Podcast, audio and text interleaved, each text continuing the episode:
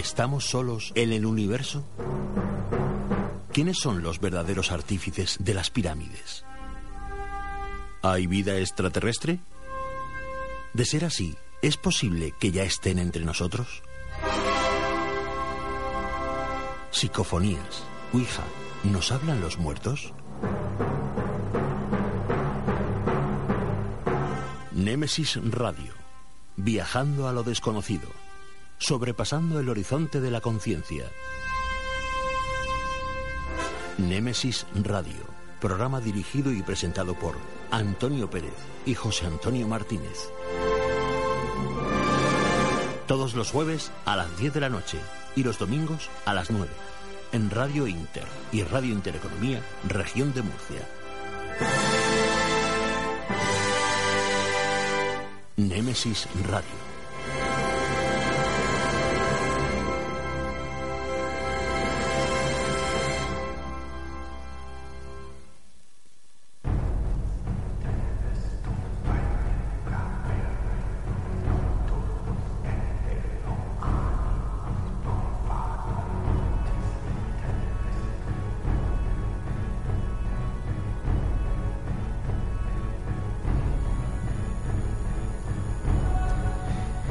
Buenas noches y bienvenidos a Nemesis Radio. En estos momentos entramos en Tiempo de Misterio en Radio Inter y en Radio Intereconomía en la región de Murcia.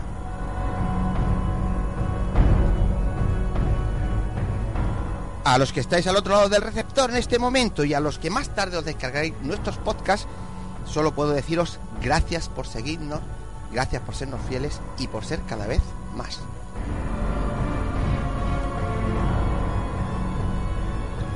Esta noche os traemos mucha magia, hechizos y sortilegios, duendes, gnomos, elfos, elfos, hadas y deidades de la naturaleza.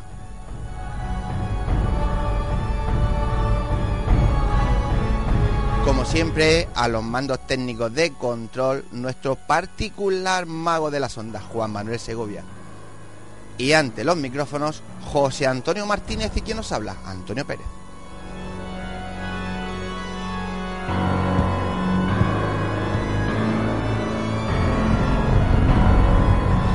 Estamos saliendo al aire por Radio Inter, 96.8 de la FM en la región de Murcia.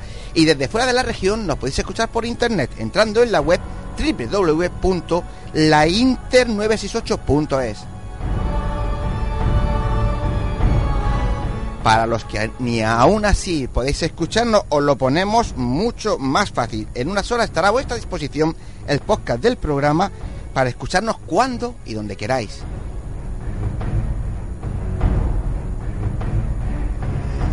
Y ya sabéis, elegid la plataforma que más os guste para escucharnos. Pero no faltéis a la cita semanal con Nemesis Radio.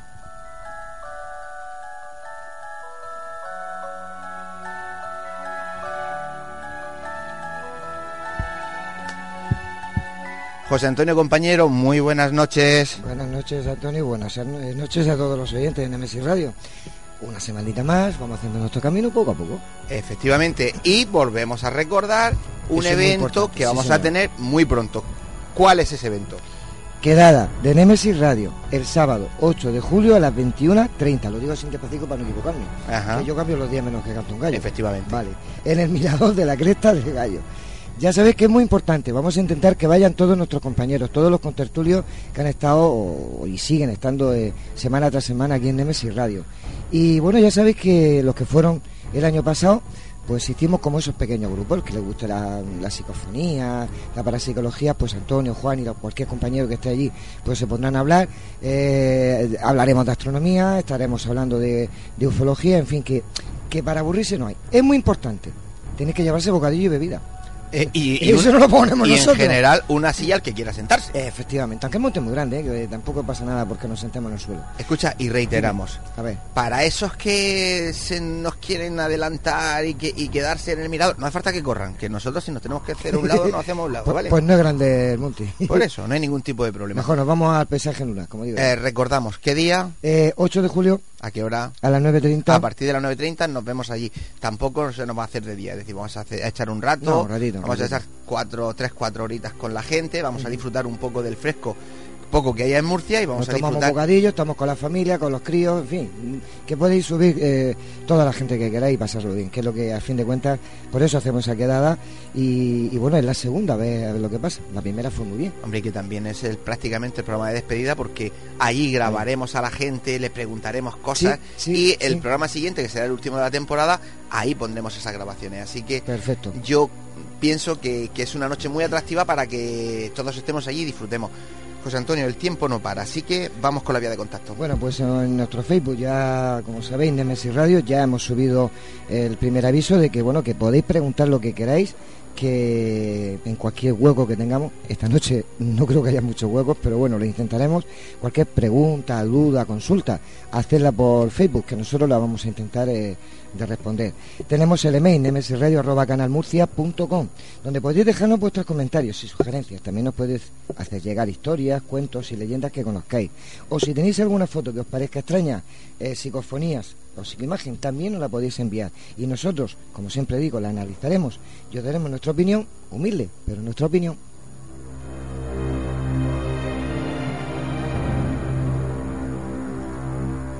Antes, eh, al principio he dado unas pinceladas de, de, de qué va a ir la noche, ¿no? Pero José Antonio, cuenta un poquito más de los temas que tenemos esta noche. Pues, pues, pues sí, porque como para eso me pagas, pues vamos, sí. Efectivamente. que, que sepáis que cobramos mucho Pepe Sicón aquí todos, pero bueno. Eh, vamos al grano. Pues hoy entrevistaremos a una gran medio y clarividente de este país, Paula Guía.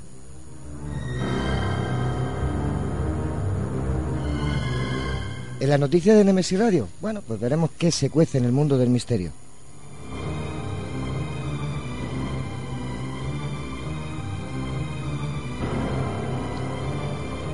Esta noche nuestra amiga Davinia Fernández López nos contará una leyenda que ha titulado La Encantada de San Juan.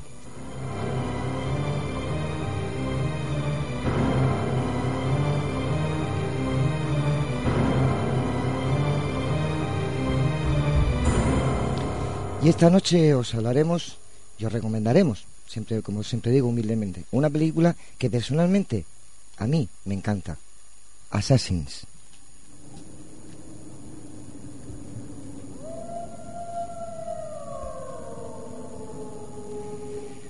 Y en nuestro debate de hoy, el solsticio de verano y la noche de San Juan, ni más ni menos.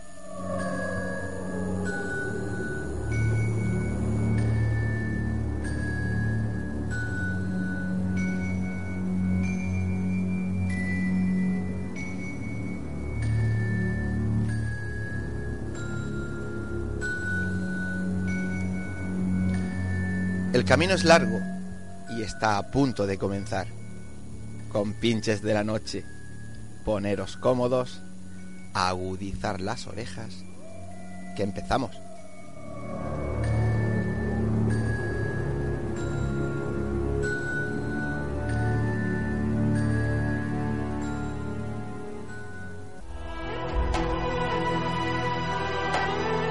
Están escuchando Némesis Radio con Antonio Pérez y José Antonio Martínez.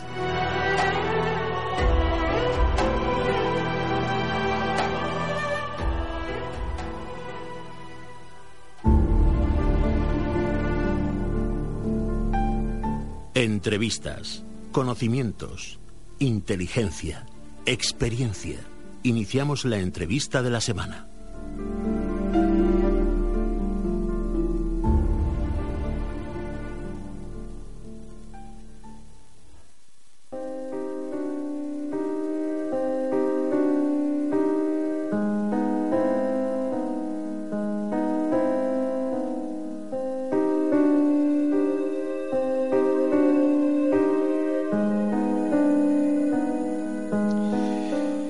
Pues eh, hoy tenemos en el estudio a Paula Guía, que es medium, clarividente, sanadora espiritual y José Antonio Coach.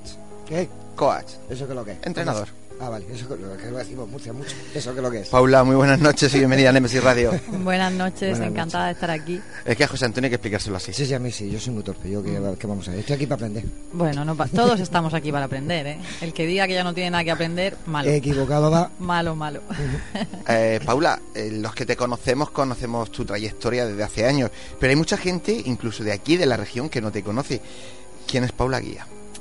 Pues Paula Guía, bueno, yo mm, desde pequeña, mm, desde pequeña veía, desde pequeña estoy hablando de los primeros recuerdos que yo tengo, como con 3, 4 años que veía espíritus.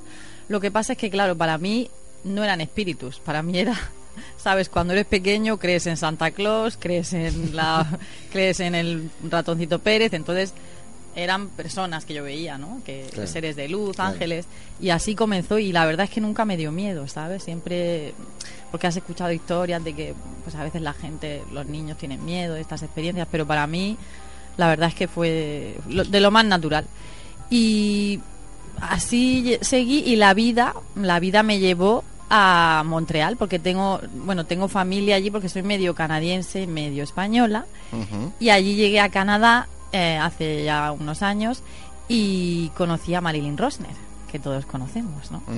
Hasta entonces, hasta antes de conocerla, yo como que echaba las cartas, hacía evidencia para amigos, o sea, así un poco más en plan, pues no era en plan profesional, pero fue conocerla y llegar a, a su centro, que por cierto es el centro de Harry Potter, realmente es espectacular, porque se hacen talleres y cosas todos los días de la semana. Oye, qué bien, no tengo ni que preguntarte, me lo estás contando todo. Sí, sí. A ver lo que preguntas después. ¿Ah? Sorpresa. Y bueno, y allí empezó mi trayectoria como más, tomarme esto más en plan profesional. En plan profesional. Pero vamos por partes. Me dices que desde bien pequeña, eh, pero tú, ¿cuándo empiezas a tener conciencia de que lo que tú estás viendo no lo ven los demás?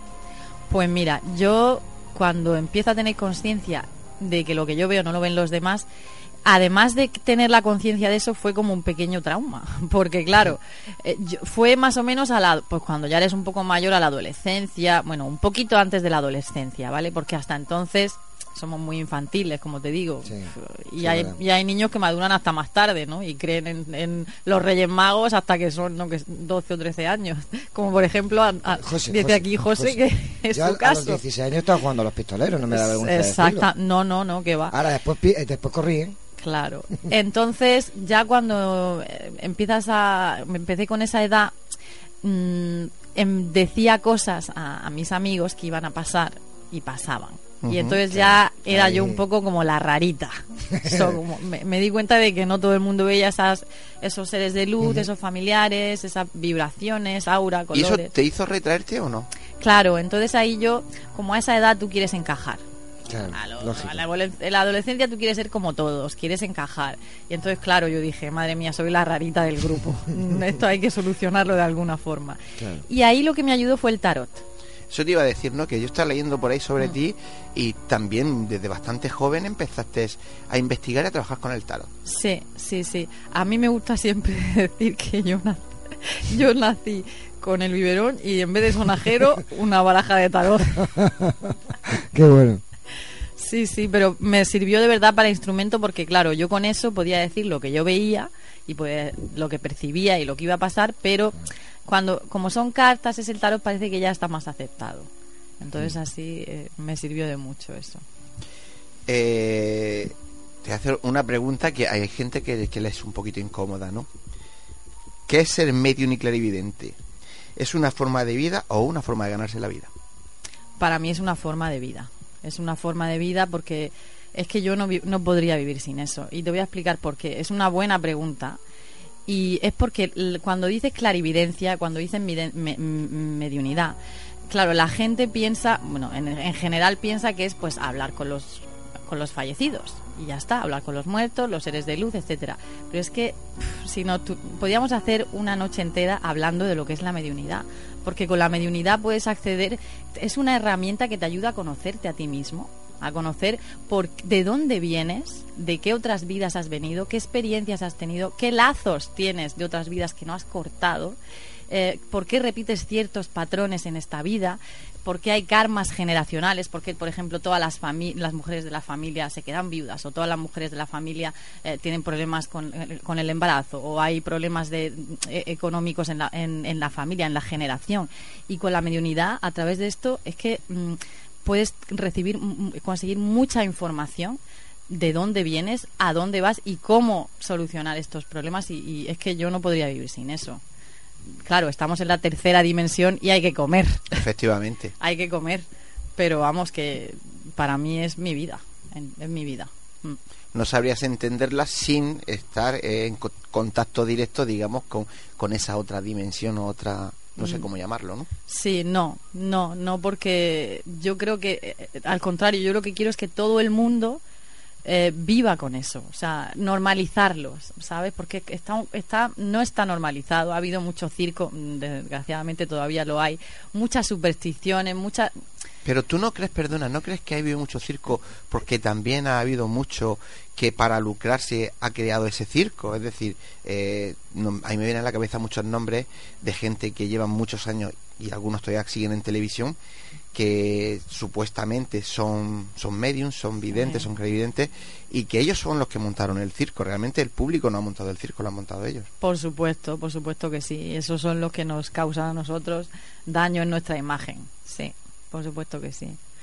Antes me hablabas que tienes una relación muy estrecha, yo la, la conozco, lo he visto, ¿no? Con, con Merlin. ¿Cómo conociste a Merlin y cómo cómo mm, decirte, cómo congenias también con ella, porque yo cuando os veo juntas, siempre que os veo juntas, os lleváis muy bien, eh, ella siempre te cuchichea, tú le cuchicheas, bueno, ella, ella es un cielo, es un encanto, ¿no? Sí, sí. Me acuerdo cuando yo la estuve entrevistando, cómo me agarra de la mano y qué fuerza tiene, ¿no? ¿Cómo, ¿Cómo llegaste a conocerla? Pues la llegué a conocer porque, mira, eh, yo viví, como, te, como he dicho antes, tengo familia en Canadá y viví allí, he vivido bastantes años, 14 o 15 años. De hecho, estoy en España hace dos años, tres años, dos años y medio, tres. Y claro, allí en Montreal em, hay muchos, muchos centros espirituales. O sea, esto es como muy común. Fíjate. Hay diferencias. Sí, sí, sí. aquí son bares, ahí Abismal, de verdad.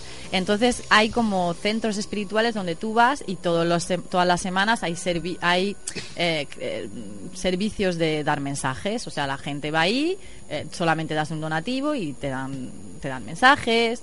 hay clases todas las semanas. Entonces, claro, yo al estar metida en este mundo, pues en cuanto llegué a Canadá, pues empecé a buscar estos centros y hasta que di con Marilyn. O sea, fui, fui por una amiga española también que vive allí que me dijo, ven que te voy a llevar a un sitio que te va a gustar mucho las clases que dan allí. Y, fui y, apareció Marilyn. Y e, ella desde el primer momento, ¿eh? porque ella, claro, lo ve, o sea, ella ve muchísimo, su canal está abierto 100%. Enseguida, al, yo creo que no nos conocíamos ni un mes, me dijo, tú tienes que enseñar aquí tienes que dar clases aquí. Y yo, a, ver, acabo de llegar, espérate un momento. o sea, no me estás diciendo que yo venga a las clases, sino que yo dé clases. Sí, sí, sí. Y me acuerdo además que la primera clase que di es de, fue de tarot. Claro. Fue de tarot. ¿Qué es lo que dominabas? Hombre, dominaba todo, con pero lo ella me... Con lo que más cómodo te sentías. Sí, sí, fue una... De bueno, pues ya has iniciado tu eh, ese tipo de clase. Aparte del TADO, ¿qué más cosas haces allí? Porque claro, me imagino que el nivel que tiene que haber allí es bastante alto, incluso de la gente que va a tomar clases. Sí, efectivamente, es bastante más alto que el de aquí. Por eso. Sí, sí, sí. Eh, pues eso, ahora mismo yo, ahora por ejemplo en agosto, ella todos los años eh, en Montreal hace una conferencia que dura 10 días, que es espectacular. Eh, vienen ponentes de todas partes del mundo, se juntan ahí todas las religiones, filosofías, es, es, una cosa maravillosa. Que a mí me han dicho, no sé si es cierto, que toda la gente que va allí es, una, es como una especie de gran congreso, pero que todo el mundo se paga a ellos todo. Sí, sí, sí, sí, sí, sí es, un, es, bueno, solidario, porque nadie, Marilyn no se forra, o sea, nadie se, nadie se, es como, es, es por expandir conciencia, por un encuentro, ¿sabes? Pero está súper interesante, muy, muy interesante. Y entonces allí, pues yo colaboro todos los años, por ejemplo, dando unas charlas sobre mediunidad, pues qué es, cuál es el mensaje principal que nos quieren dar los seres, los seres de luz, los guías espirituales, los familiares fallecidos, eh, cómo se comunican, eh, cómo podemos nosotros desarrollar nuestros dones, conferencia y también eh, talleres para desarrollar esto, porque es posible desarrollarlo. Como en cualquier faceta de la vida, dentro de los mediums, pues habrán unos mejores, otros peores, habrá rivalidad. Eh, ¿Se nota en el día a día cuando te juntas con ellos esa rivalidad? Hombre, qué preguntilla, ¿eh? a ver, a ver cómo lo hago, que yo soy muy diplomática. yo no. ya, ya, ya. Antonio no. A ver, yo tengo la suerte de que como estábamos ahí hablando antes que tú decías que, que tú no, que no sabías cómo llegar a, entrar en el mundo de la radio, por ejemplo, del cine, porque siempre te habían buscado, ¿no? Eso no se cuenta. Que sí, que te estoy echando flores aquí. gracias, gracias. Pues yo he tenido la suerte de que cuando llegué a España, hace pues eso, dos años y medio, como Marilyn y yo somos como hermanas, o sea, ella me adora, pues ella me ha ido introduciendo en todos los, en todos los, a esta conferencia, a este foro, a este tal. Entonces siempre que voy está Marilyn, a la cual adoro, entonces ella es medium, la otra medium soy yo. Luego está, suele estar también Miquel Lizarralde, que es como otro más, o sea, eh, casi siempre voy con, es como si fuéramos en familia. La verdad es que sí, o sea, no he conocido a otro medium que yo diga, mm, mm. me toca que es que siempre es en familia, siempre vamos Miquel, Marilyn, yo y recientemente que he estado en Barcelona eh, en el vuelo del alma, que es un evento que organiza Maite Padrón en Tenerife, en Barcelona, he conocido a otro medium que es Felipe Enríquez y es que maravilloso también, o sea, no, no, no he tenido rivalidad eh, eh, entre mediums. Ahora, lo que sí que puedo decir es que en este mundo, ah, que se supone que todo es, que eso lo aprendí yo de, de pardilla, o sea, yo llegué y todo es, todo es luz, todo es armonía, todo es expandir conciencia y tal, pues te das cuenta de que hay gente que, pues que hay de todo en todos los gremios, vamos a decirlo así, en todos los campos, o sea que sí. Pero... Bueno, y yo la pregunta del que no sabe, ¿no? Si tú como medium tienes que contactar con seres desencarnados que por lo que sea no se van o crean problemas aquí, eh, tú debes de ser, entiendo, un alma limpia, un alma blanca, ¿no?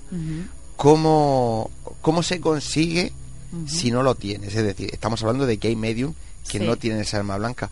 ¿Tú crees que su capacidad de poder ayudar es como la tuya. Hay buenos y malos con los que aliarte, porque yo tengo un amigo que siempre dice que el que era un hijo de su madre aquí es un hijo de su madre allá. Sí. Te quiero decir, eh, ¿cómo te, te, es a ti más fácil siendo un alma blanca eh, comunicarte con ellos?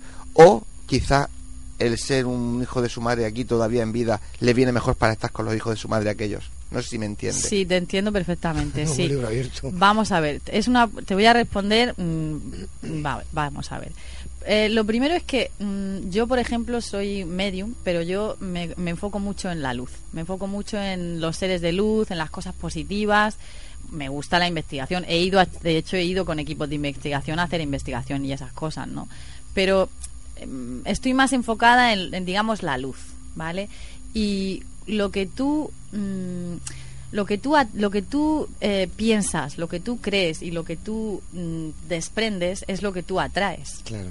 Entiendes entonces eh, esos espíritus desencarnados y tal a mí pues no se me acercan mucho porque la vibración que yo emito no es la que ellos se sienten familiares con esa vibración entiendes entonces acercarse a lo mejor se acercarán más al hijo de como dices tú pero para llevarles a la luz probablemente mm, alguien como yo sea mejor. Si me, si me, me entiendes, ¿verdad? Sí, sí, sí, sí. A lo mejor nuestros oyentes, no, tú estás hablando que tú digamos que te mueves en, digamos, en los seres de luz y que hay otros niveles como el bajo astral que son los que se mueve este tipo de gente, ¿no? Sí, pero también quiero, eh, quiero decir algo que, por ejemplo, mm, hay mucha mucha malentendimiento desde mi punto de vista y desde mi experiencia que yo tengo con los seres, con el bajo astral y la gente que dice que tiene a su abuela. Bueno, yo he escuchado cada cosa, vamos, que si mi abuela, se tengo a mi abuela aquí pegada en el riñón y cosas así, ¿no? Entonces yo quiero decir que mm, desde lo que a mí me han contado los seres desde arriba, ¿no? Em, los seres de bajo astral son personas que cuando han dejado este mundo, pues lo han hecho mm, con mucho rencor en su corazón o con mucho odio o por ejemplo se han quitado la vida o han sido tenían algún vicio mal vicio vamos a decirlo así o han sido malas personas vale entonces cuando van a pasar al otro lado lo que pasa con tu estado de conciencia no es el adecuado claro está. Entonces en vez de ir directamente a la luz eh, lo que suele pasar es que ellos no saben que están muertos y no saben dónde están muchas veces. Entonces qué pasa que cuando eh, por ejemplo, Antonio, por ejemplo, tú estás pasando una época muy mala o una persona X está pasando una época muy mala y tiene una depresión. Y esos y, va por algún sitio, por alguna calle, alguna casa, algún sitio donde hay uno de esos espíritus que se ha quedado ahí perdido, eh, ese espíritu va a percibir esa vibración tuya y dice, ay, esto lo conozco. Yo conozco esta vibración de depresión o de ansiedad o de por ejemplo, un alcohólico, ay, yo conozco esta vibración de, esta persona que es alcohólica, entonces se acerca a ti, pero en principio no se acercan a ti para hacerte daño. En principio no se acercan a ti para hacerte daño, sino porque están perdidos y esa es la vibración que conocen. ¿Qué es lo que pasa? Que evidentemente te van a afectar a tu, a tu energía, porque te van a ellos están perdidos, necesitan energía, necesitan luz y te va a afectar físicamente. Lo que ocurre es que tú, si vas a una persona eh, a una medium y, te, y esa medium te dice, madre mía, porque lo puede percibir, tienes aquí un espíritu contigo que era un, uh, un drogadicto o se suicidó y tal, y te está haciendo un daño, madre mía, te va a ir todo mal, tienes que hacerte mil limpiezas, tal y cual, bla, bla, bla, bla. La persona sale de ahí comiéndose la cabeza, pensando en eso, atrayendo, creando, dando energía a eso, y en la mayoría de las, de las em, veces, eh, las posesiones que existe el bien y el mal, vale, perfecto, la dualidad. Pero las posesiones en la mayoría de las veces son obsesiones. Es una obsesión con la posesión. O sea, la persona, y a, mí han venido a verme personas que digo, Dios mío, mm, a ver, responsabilízate mm, de tus actos, responsabilízate de lo que estás haciendo porque nadie tiene el poder, ningún espíritu tiene el poder de hacer que tu vida vaya, sea un desastre. Si tú no sabes lo que te digo, eso. Totalmente. Eso es así. Ajá. Eso queda un poco claro. Lo que seguramente nuestros oyentes se preguntarán es: tú hablas de seres de luz. Eh, ¿Tú cómo los ves? ¿Cómo los percibes? Piensa que estamos en radio, no, tenemos imágenes. Hay que, eh, hay que dibujársele a la gente lo que tú estás viendo. Sé que no es fácil, pero inténtalo. No, sí, sí. Pues mira, a veces mm, puede, a veces los ves como los estás viendo con los ojos físicos, como te estoy viendo a ti. Perfectamente, una persona vestida total, o sea, pies, manos, cabezas, brazos, así, ¿no? Otras veces es simplemente una silueta, como una sombra, ¿no? Otras veces, pues a lo mejor ves media cabeza. Es que no es siempre es igual. Ya, pero Paula, si lo ves como me estás viendo a mí, ¿cómo distingues que es una persona fallecida? Hombre, porque, hay, porque siempre hay una sensación física que tú tienes. O sea, cuando vienen los espíritus, siempre hay algo en tu cuerpo, una sensación física que, que tú sientes con eso. No es solamente verlo y ya está. O sea, tú sientes algo. cada persona siente algo diferente, aunque hay eh, algunas sensaciones que son las más típicas, ¿no? Sí, te conviertes en un detector de campos magnéticos. Sí, te conviertes en, en, el, ¿cómo se llama? El meter este. Sí, sí. sí. sí, sí, sí. ¿Has tenido alguna vez eh, alguna historia con alguno que haya sido malote, que haya intentado fastidiarte? Pues no, no, sí he tenido, pero ninguna así, como te digo, no, no he tenido esa buen, mala suerte. La verdad es que he percibido, por ejemplo, cuando alguien viene, pues sí he percibido que hay una vibración de un, ante, de un antepasado, por ejemplo, pues está aquí tu abuela y tu abuela fue una madre mía, tu abuela había que darle de comer aparte, ¿no? Como dicen, y hizo muchas cosas malas, eh, asesinatos, eh, o sea, se ve de todo, ¿vale? Y esa persona no se va al otro lado e inmediatamente se convierte en un ser de luz. O sea, cuando nos vamos, no nos vamos y ya somos iluminados. O sea, siguen, hay que seguir trabajando ahí en el otro lado. Pero así experiencias de que me hayan intentado a, a mí hacer daño o algo así, no, la verdad es que no. Y este tipo de información que tú tienes que darle a la gente que va a verte, porque te, te, piden te piden que le cuentes cosas, que le des explicaciones. Eh, tú tienes mucha responsabilidad, con lo cual eh, tienes que prácticamente también ser psicóloga, saber totalmente, totalmente, sí, sí, sí, sí, la psicología está ahí. claro, porque la gente que se deja influenciar mucho con lo que tú le digas, eh, le puedes crear un trauma o Entonces, eh, ¿qué sueles hacer normalmente cuando los ves que son gente que les cuesta mucho? Sí, yo, yo eso me lo tomo súper en serio, pero súper, súper en serio. Y lo digo porque yo he, visto, o sea, he tenido gente en mi consulta que le han dicho, no, es que mm, ha, ido a ver a una medium, le ha dicho cosas de su vida y tal, y le dice, ah, por cierto, ten cuidado porque tu hijo corre el, riesgo de ahogarse a los cinco años. Eso no se, barbaridad. Eso no se puede decir, ¿estás tonta? A esa sí que le han dado, como se dice, el, el, título en una tómbola, pero vamos a ver. O sea, que yo eso me lo tomo súper en serio. Depende de la persona que tenga delante, como yo la vea. Yo siempre hablo Em, pues según la percepción que, que tenga esa persona. Pero luego también lo que es súper, súper importante es que, claro, yo no voy a mentir. Yo si le digo, mira, estás atravesando una época malilla, va a durar todavía un tiempo, no le voy a decir, pues mira, se va a solucionar. No, no es verdad. Pero siempre hay que ir más allá. Siempre hay que preguntarle al espíritu, vale, esta persona está pasando una época mala, va a durar un año, pero ¿y después qué? O sea, para que esa persona se vaya con, con la, con, las, con la, con que después, pues todo va a estar bien, con la solución, por así decirlo. No puedes dejarla con, irse de ahí con una sensación, o sea, todo el mundo que viene a mi consulta tiene que salir de ahí sintiéndose bien, desde luego. Estamos hablando de tu consulta y yo creo que es el momento que la gente que quiera contactar con Paula Guía, ¿qué tiene que hacer? Despacio. Despacio que José Antonio lo escribe. Pues llamar al teléfono 651 948 958 Vamos a repetir, por si acaso hay algún otro José Antonio por ahí. Como yo. Claro, que seguro que los hay. Sí, sí. 651-948-958. Tengo Facebook, que es Paula Guía. Bueno, tengo dos. Uno es Paula Guía, otro es Paula Guía Medium. Pero ahí recibo, tú no sabes la de emails y cosas que recibo. Aprovecho da, desde aquí para decir que por ahí no hago consulta, que si quieren consultarme algo, por lo menos la gente de España, porque recibo emails de todas partes. ¿eh? Pero vamos, no te lo pueden imaginar. Al principio algún contestaba algo, pero ahora es que, es que no puedo. no podría, Tendría que estar sentada ahí en el ordenador para responder, ¿sabes? Pero lo de Facebook es interesante porque allí pongo, pues eh, publico las conferencias que voy a dar, los talleres eh, y todas esas, todos esos eventos que son interesantes. Sí, porque hay que decirle a nuestros oyentes que Paula Guía se mueve no solo por España, sino viaja mucho fuera, fuera de nuestro país. En España, pues participa mucho en el foro hace, por ejemplo, y con una serie pues de, equipos y de foros que, que, se están moviendo por toda España, hace talleres por todos sitios. Y yo que la he visto trabajar, os puedo decir que, que, es una persona que merece la pena conocerla y por eso hemos querido traerla esta noche aquí al programa. Pues Paula, de verdad que ha sido un placer tenerte aquí. Tú sabes cómo funciona la radio, tenemos que seguir.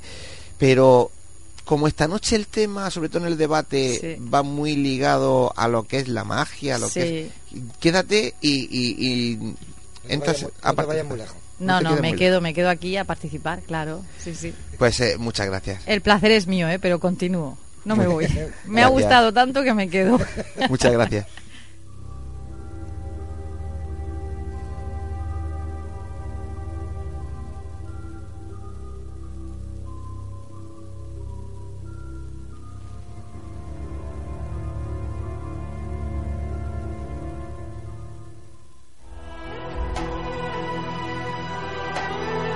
Están escuchando Némesis Radio con Antonio Pérez y José Antonio Martínez.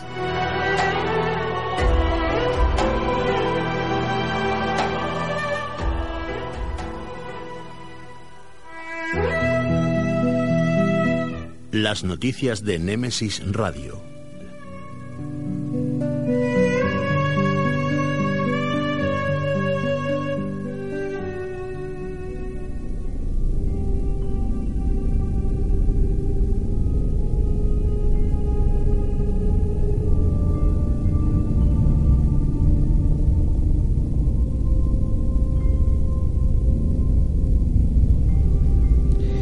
Pues eh, ya estamos en tiempo de noticias y tenemos aquí a nuestra compañera Juan y Molina que ya está raude veloz preparada con sus papelitos para contarnos qué se cuece en el mundo del misterio estos días. Juani, buenas noches. Buenas noches. Buenas noches, Juani. Hola, José Antonio. Qué bien te sientan los cascos.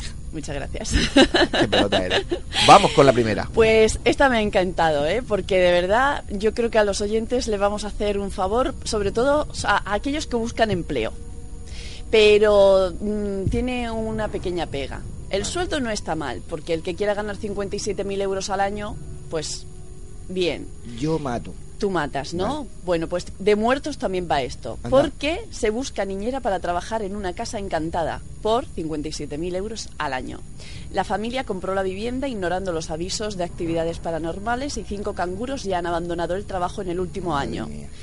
Eh, una familia escocesa de Scottish Borders está desesperada por encontrar una niñera interna para, que, para cuidar a sus dos hijos de 5 y 7 años.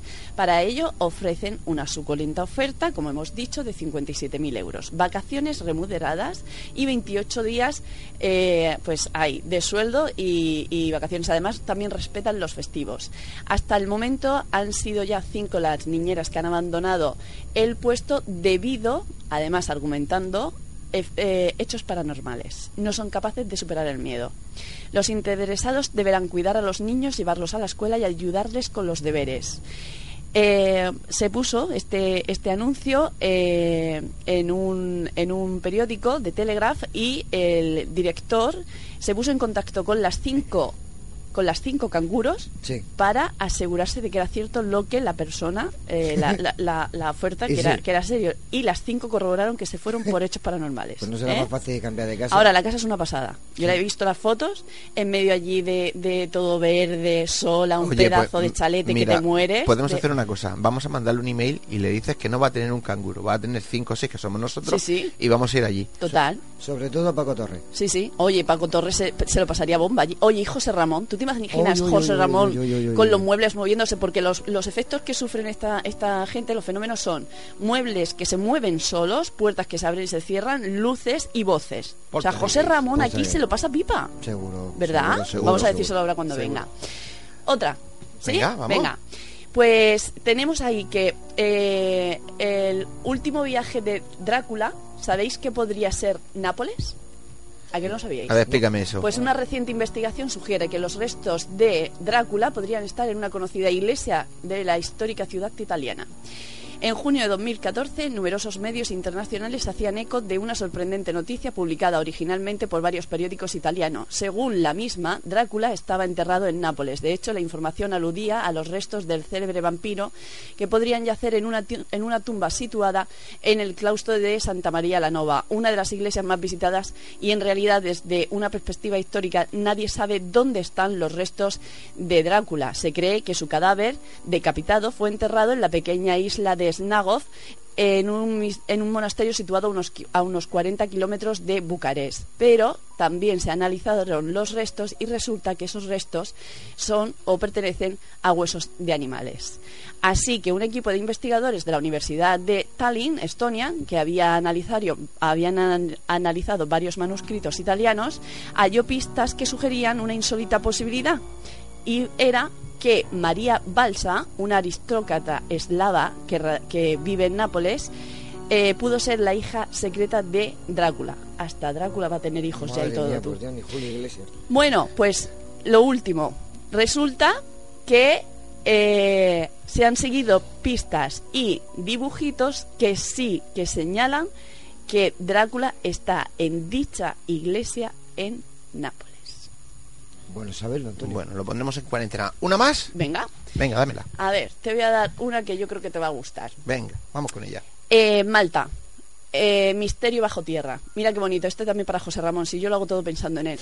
Está situado en el centro del Mediterráneo, al sur de Sicilia y al norte de Libia, el archipiélago maltés. Fue y continúa siendo una encrucijada de caminos o, para ser más exactos, de rutas por mar. Esta, ubi- es- esta ubicación estratégica explica el agitado pasado de Malta, cuyo territorio, integrado por las islas de Malta, Gozo y Comino, ha sido objeto de disputas desde tiempo inmemorial. Fenicios, griegos, romanos, la, corona de Aragón, los caballeros hospitalarios y las tropas de Napoleón Bonaparte, entre otros, se asentaron en Malta el tiempo suficiente como para dejar una impronta aún perceptible en nuestros días. Sin embargo, muchos antes de los anteriores Muchos antes, repito, de los anteriores, un misterioso pueblo marcó para siempre la historia de este país, pues su legado pétreo constituye el mayor de los atractivos para quienes lo visitan en la actualidad. Nadie sabe qué civilización construyó los templos megalíticos que salpican el archipiélago maltés. Tanto es así que historiadores y arqueólogos suelen destacar la singularidad de dichas estructuras, subrayando en su caso parecido con el resto de edificaciones megalíticas, tanto del, ámbito mediterráneo como allende de sus orillas. Pero si los templos malteses son singulares, todavía más sorprendentes más sorprendentes resultan ciertos indicios en relación con sus presuntos constructores, pues el hallazgo de miles de esqueletos enterrados bajo algunos de sus templos se infiere en los primeros habitantes de Malta que poseían el cráneo extraordinariamente alargado. ¿Qué Bueno, de eso podemos hablar porque eso lo encuentras en Malta, lo encuentras en Egipto, lo encuentras en la cultura maya, en todos sitios que como siempre, Juaní, un gran trabajo, un placer. tenerse aquí. Y a ti no hace falta decirte que te esperamos ahora después, porque te he visto que vienes con los cuchillos. Vamos, San Juan, nene, San Juan. Madre mía. Continuamos.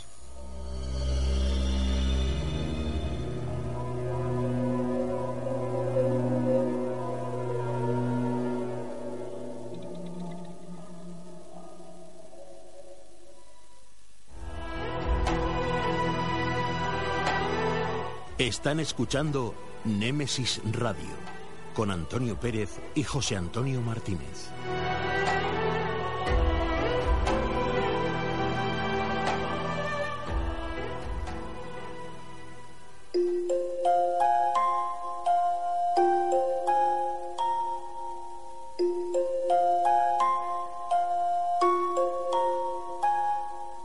Es el momento. Es la hora de adentrarnos en el enigmático mundo de las historias, cuentos y leyendas.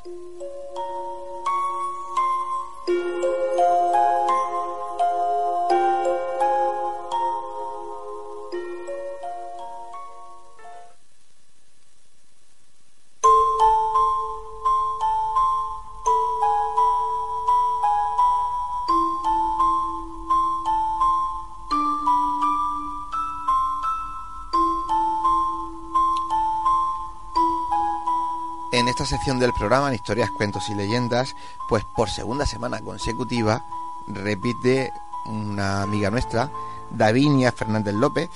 Davinia, buenas noches. Buenas noches.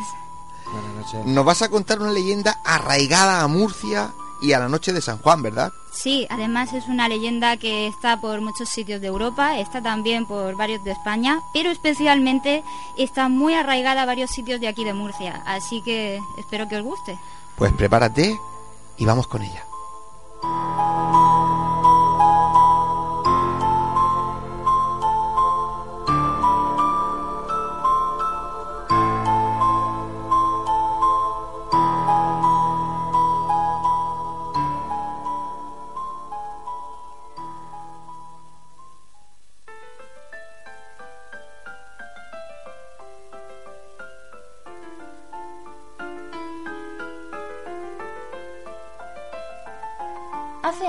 En la península ibérica, surgió una historia que se asentó en sus gentes como lo inexplicable a un lugar encantado.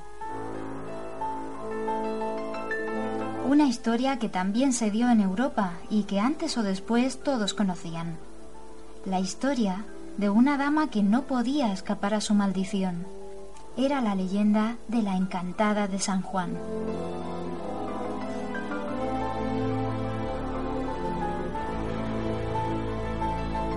Se cuenta que en tiempos visigodos hubo un conde que había emparejado a su hija con un joven noble de buena familia, pero su hija sentía un profundo rechazo por ese hombre.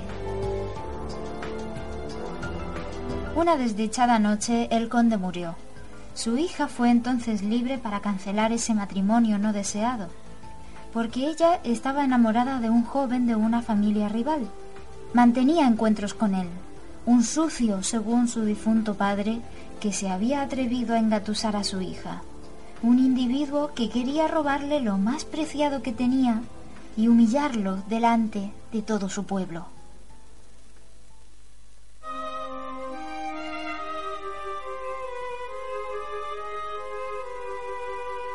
Pero ella no pensaba lo mismo.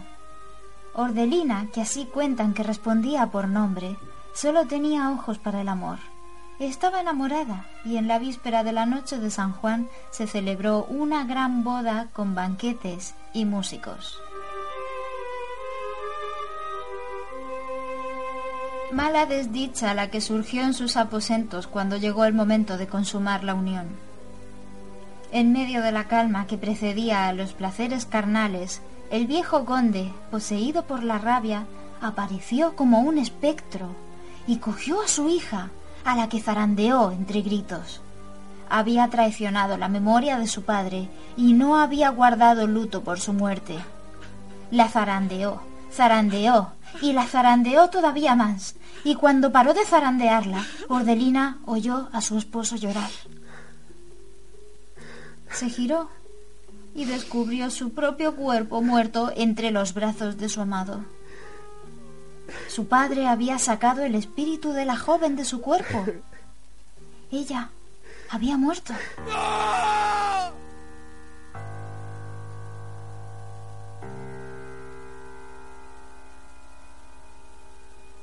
El furioso conde, sabiéndose poseedor de su hija, la llevó a un oscuro bosque en aquella noche de San Juan.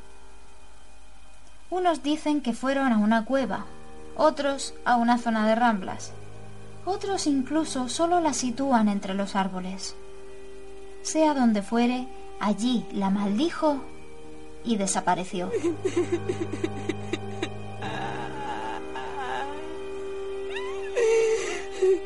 Allí nacía la encantada, en la noche más corta del año, en la noche en que los antiguos paganos encendían hogueras para fortalecer el poder del sol, aquella en la que se realizaban rituales mágicos buscando el amor verdadero.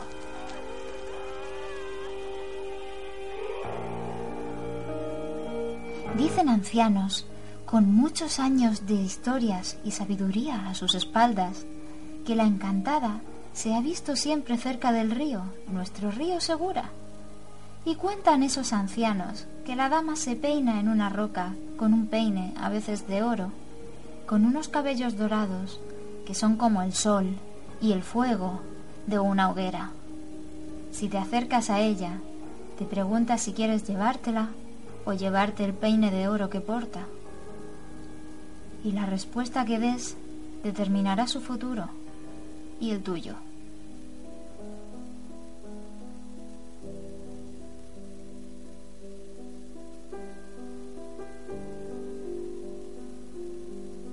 Hubo dos ocasiones, según rezan las historias, en que dos campesinos eligieron el bello peine a la muchacha, tal vez porque sabían quién era. Al oír que preferían el peine a ella, se cuenta que gritó, que lloró de rabia mientras les decía Maldito seas, que por tu culpa seguiré encantada. Y acto seguido desapareció. Tal vez esta sea la mejor opción para las personas que la encuentran. A lo largo de los años, ha habido hombres valientes, hombres buenos que buscaban liberarla de su dolor. Tal vez todavía los haya. Si un hombre valiente la encuentra y la elige a ella en vez de al peine, ella le pide que la lleve al río para poder lavar sus pies doloridos. Los hombres buenos aceptan sin dudar, la cogen en brazos y se dirigen al río en la oscuridad de la noche, sorteando ramas, piedras, arbustos. Pero, a medida que avanzan, algo cambia.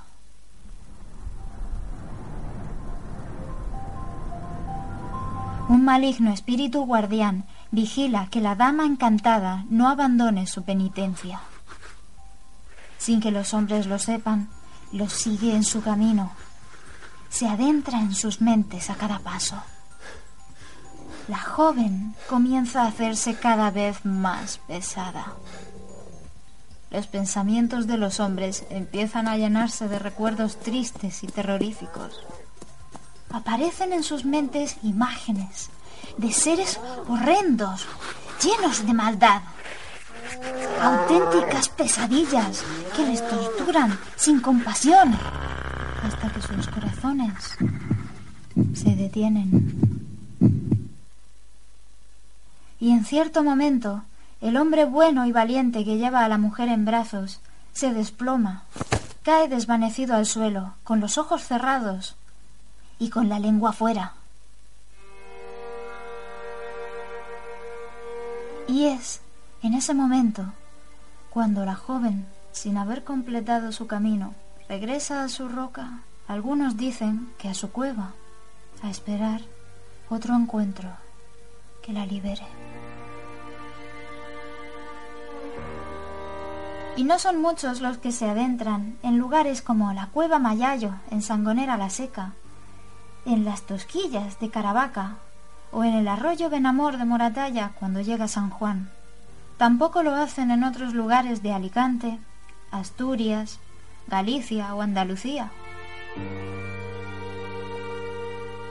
Unos dicen que la dama aparece cada año a esperar por su Salvador, otros que lo hace cada cien. ¿Quién sabe? Tal vez esta noche de San Juan podamos encontrarla alguno de nosotros.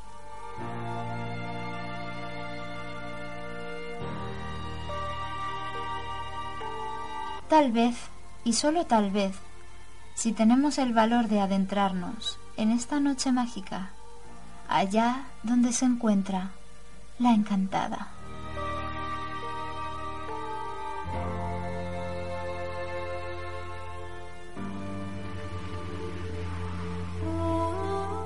Están escuchando Némesis Radio con Antonio Pérez y José Antonio Martínez.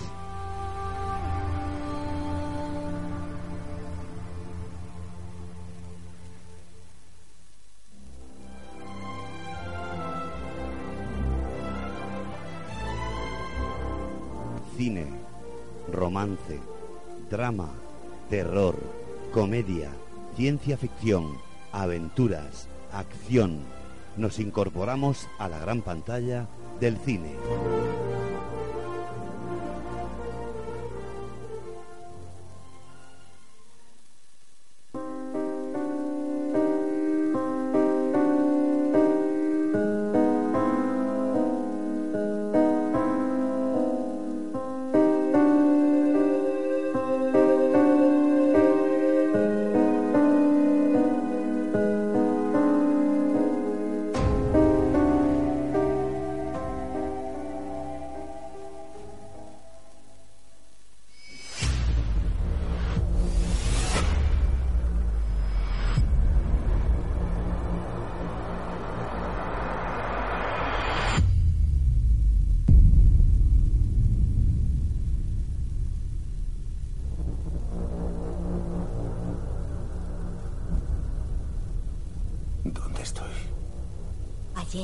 Seis de la tarde fuiste ejecutado y se certificó tu muerte. Ya no existes. ¿Qué clase de cárcel es esta? No es una cárcel. Estás a punto de entrar en el Animus. Lo que vas a ver, oír y sentir son los recuerdos de un antepasado tuyo que lleva 500 años muerto. ¿Qué quieres de mí? Tu pasado. Bienvenido a la Santa Inquisición. I am God, even though I'm a man of God. My whole life in the hand of God. Y'all better quit playing with God.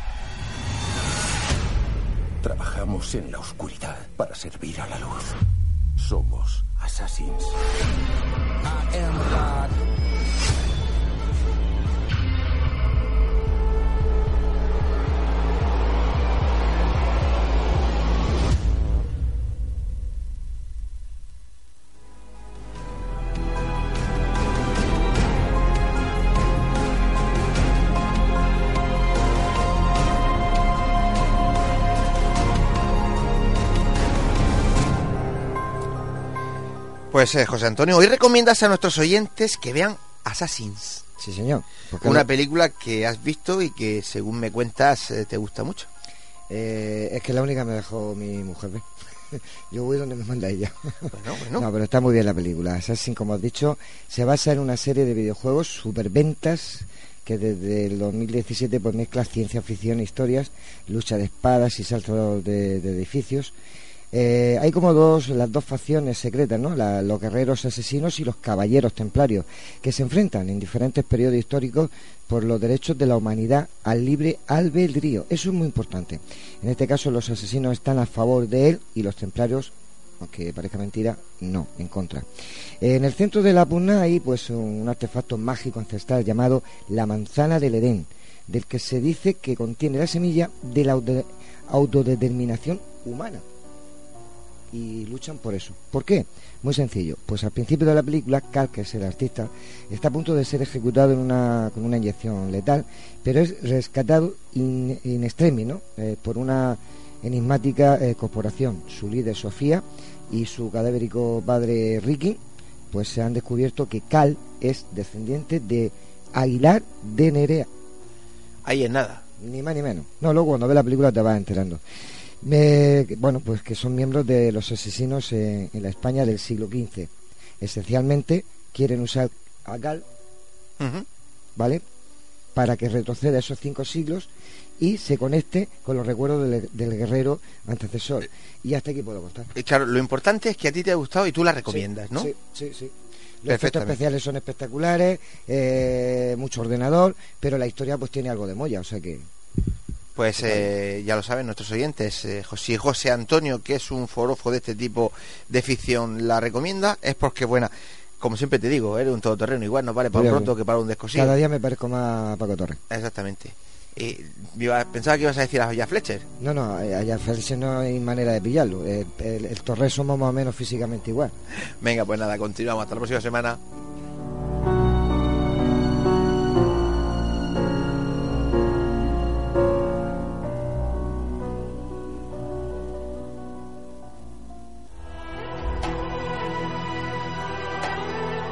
Están escuchando Némesis Radio con Antonio Pérez y José Antonio Martínez.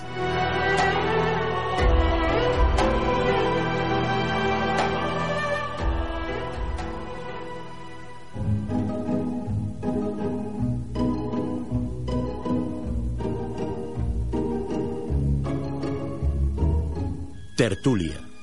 Un nuevo tema interesante nos llega a este debate.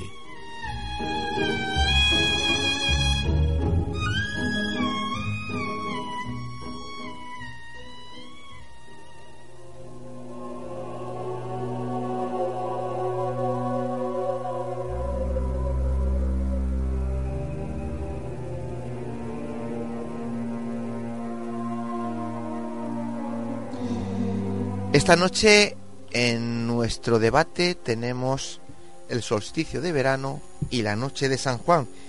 Diversión y superstición van de la mano en estas dos celebraciones que casi casi coinciden en las fechas. Es de agradecer, y así lo hacemos, que hayan amigos que siempre tienen deferencia con Nemesis Radio, como es el caso de Cristian Mínguez, astrólogo y escritor conocido y reconocido en nuestra región y fuera de ella, quien nos ha dedicado unas palabras con relación al solsticio de verano y a la noche de San Juan. Vamos a escucharlas.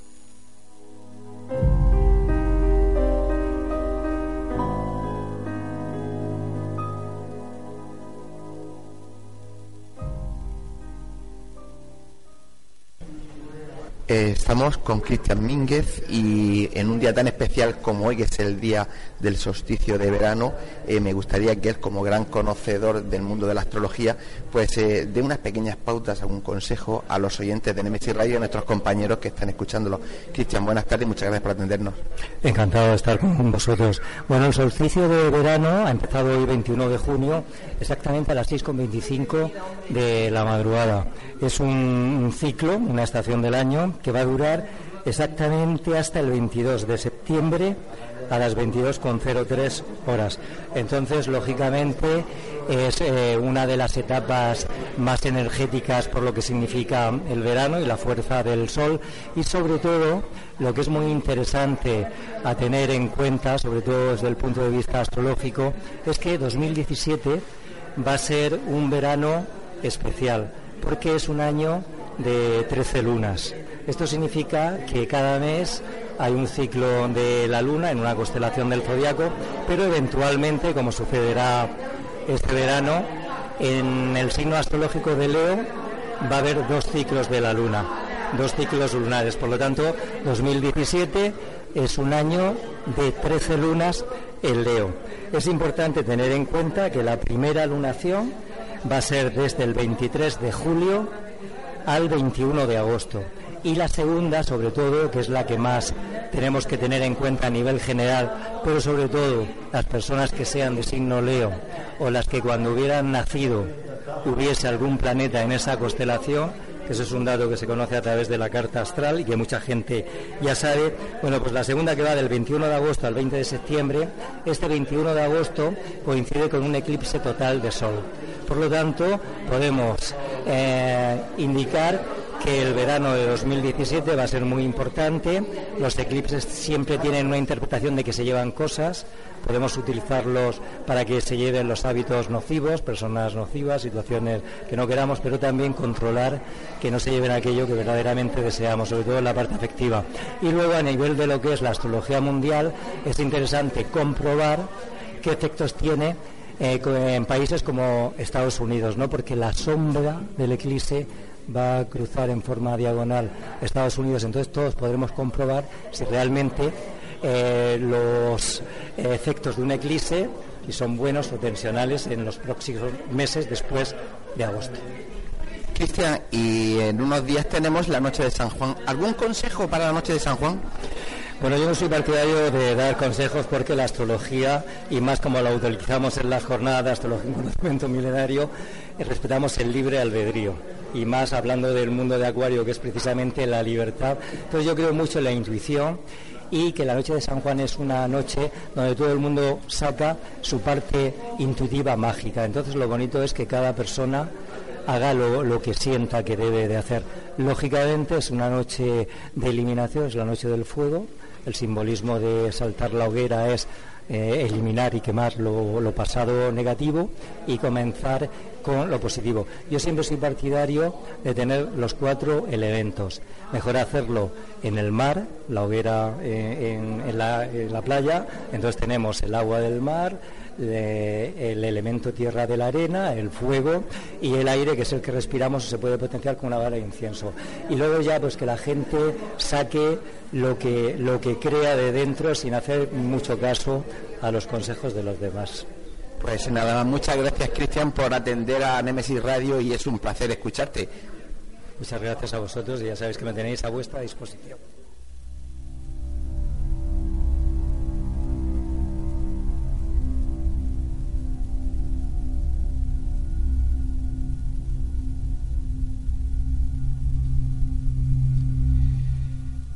Pues de todo eso y de mucho más se va a hablar esta noche aquí, ya que tenemos un magnífico elenco de contertulio ya sentados en la mesa con bueno. todas sus historias. José Antonio. Sí, no, sí, a ver quién lo aguanta aquí, pero bueno, una cosa detrás de la otra.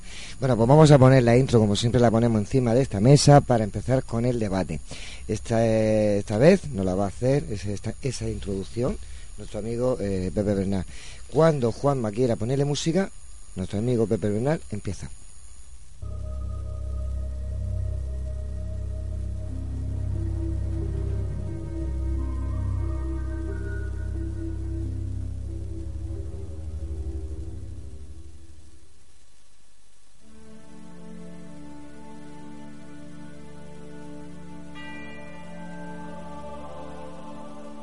Esta noche vamos a debatir sobre el solsticio de verano y empezaremos con lo que dice la astronomía. En astronomía, el término solsticio, que proviene del latín solstitium, sol sistere, significa sol quieto. Se refiere a la época del año en que el sol en su trayectoria aparente se halla sobre uno de los dos trópicos, dando lugar a la máxima desigualdad entre el día y la noche. La inclinación de la Tierra del hemisferio norte está más cerca del Sol y del hemisferio sur esta se encuentra más alejada del Sol, solsticio de invierno. Este fenómeno tiene lugar entre el día 21 y 22 de junio, y nosotros nos preguntamos, ¿Por qué tanto ritual? ¿Por qué se habla de magia? Según algunas teorías, la observación de estos acontecimientos es tan antigua como la humanidad. Los primitivos habitantes de nuestro planeta comprobaron que a partir de un día determinado, en el solsticio, el sol perdía su fuerza, la disminución de la luz era evidente, y estos, desconociendo la razón, pensaban que al final el astro rey no volvería a salir, lo que les hacía temer por su supervivencia. Ahí empezó la historia de los rituales de adoración al sol, las plegarias, la encendida de hogueras y antorchas como símbolo de la luz, que ilumina la oscuridad. Veneraron su energía para congraciarse con este principio divino del lobo, que les daba el calor de la vida. Estas costumbres fomentaron en la cultura popular muchas creencias referentes al poder del sol, según estas teorías. Y aquí empiezan muchas preguntas. Por ejemplo, ¿por qué se celebra en todas las culturas de la Tierra y en todas las épocas, incluida la nuestra? La celebración del solsticio de verano, como tal, data de 5.000 años antes de Cristo, a raíz de la permanente observación de la bóveda celeste por parte de los sabios astrónomos astrólogos. Vamos a hacer un pequeño recorrido por la historia de unas cuantas explicaciones o teorías, y aquí comienzan las explicaciones más esotéricas. Por ejemplo, los antiguos griegos definían este acontecimiento referente al Sol como una puerta de entrada a otra dimensión. El Sol menguaba día a día porque penetraba en la dimensión del espíritu de los hombres. Primero lucía en el exterior para después lucir en el interior. A esta puerta imaginaria la llamaron puerta de los hombres. Al solsticio de invierno lo llamaron la puerta de los dioses. Esta creencia forma parte de la mitología griega que expresa en un lenguaje metafórico la relación del hombre con los dioses que habitaban en el panteón olímpico, en el hogar de la luz, que es lo que significa Olimpo, luminoso. También se hablan de otras posibilidades, como es el poder sanador del sol, y así mediante los rituales, los cuoros o terapeutas sometían a los enfermos a sesiones de sanación. Más tarde la mitología romana se referirá a las puertas solares como las dos caras de Jano, el guardián de las puertas, el dios que simboliza la transición del pasado al futuro, de la vida a la muerte y el renacimiento. Jano tiene influencia sobre las cosechas, sobre la luz y la oscuridad, pero no solo se da en Occidente, se da en la mayoría de las culturas separadas por tiempo y espacio. Así, muchas otras culturas han celebrado y siguen celebrando este fenómeno cósmico porque el Sol es para todos una fiesta, un principio de vida, la continuidad de la existencia y el primer logo o divinidad con lo que la humanidad se identificó. En la cultura celta los druidas celebraban el ritual del Albán e Irún, que consistía en encender hogueras buscando la bendición para las tierras y sus frutos, así como buenos augurios para los enamorados y fertilidad para las mujeres.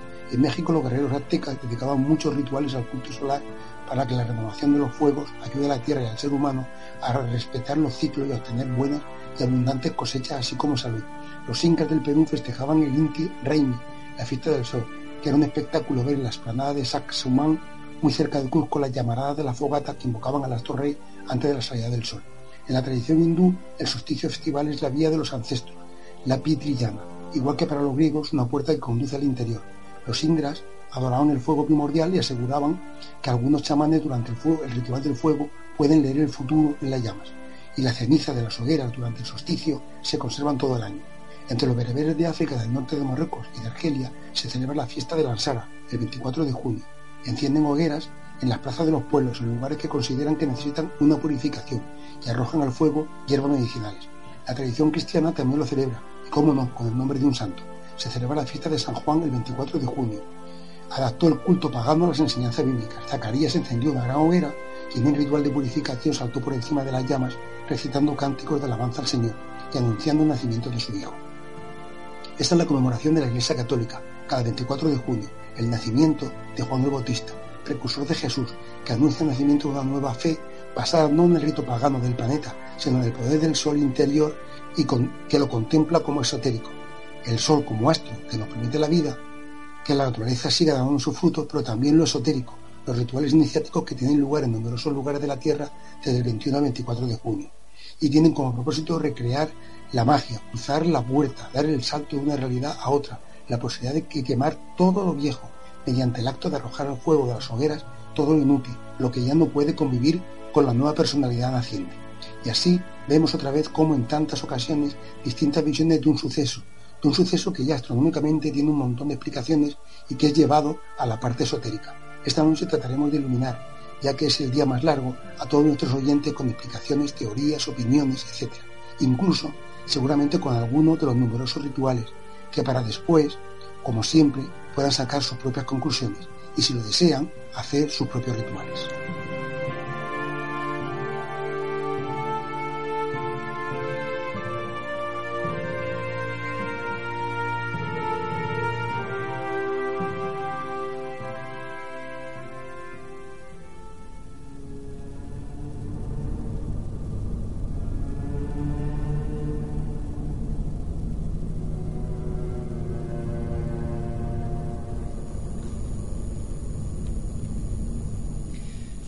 Muchísimas gracias, Pepe. Vamos eh, a presentar a los compañeros que están aquí esta noche. Van a empezar eh, tertulia de debate. Yo me gusta decir debate, o sea que va. Eh, Paula Guía, buenas noches de nuevo. Buenas noches. Davinia Fernández, buenas noches. Hola, buenas. Vale, presentado los nuevos, Paco Torres. Buenas noches. Juan y Molina. Buenas noches. Antonio. Yo estoy aquí, buenas Ah, noches. vale. Pepe Bernal. Buenas noches. Bueno, pues a ver, ¿quién es, ¿a quién le doy la venia? ¿A, la, a Juani? Sí, claro, yo, pa- yo misma, venga, que no... Como tú misma estás levantando las dos Sí, manos. sí, claro. las dos manos por Era por si no me veía. Ah, Pues vale. por eso, tú misma empieza. Venga, eh, pregunta. Que, que ah, hombre, no me ibas a preguntar tú. Yo. Hoy, que has No, quedado ya- ahí mal. No, no, ya has oído la intro. Bueno, la intro yo creo que eh, nos vemos ahí ante dos fechas bastante mágicas. Ya no solo la noche de San Juan eh, por, por la, cristani- la cristianización de la, de la fecha en sí, de la fiesta en sí. De, de- Espérate, dos, y el día este que queda justo en medio, que nosotros, que también es una fecha muy especial. Hombre, estamos nosotros. Estamos nosotros. Ya ves. Ya servimos de puente, por supuesto. Lo que pasa es que eso lo dejaba para final como broche, pero bueno, lo ponemos primero, venga, va. Hoy es especial porque estamos nosotros aquí en medio del solsticio de San Juan. Ayer fue el solsticio y mañana San Juan. Exacto. Qué bien te ha quedado. ¿eh? Luego, en fin, bueno, ya ha dicho Antonio Pérez lo que tenía que decir, proseguimos. Venga.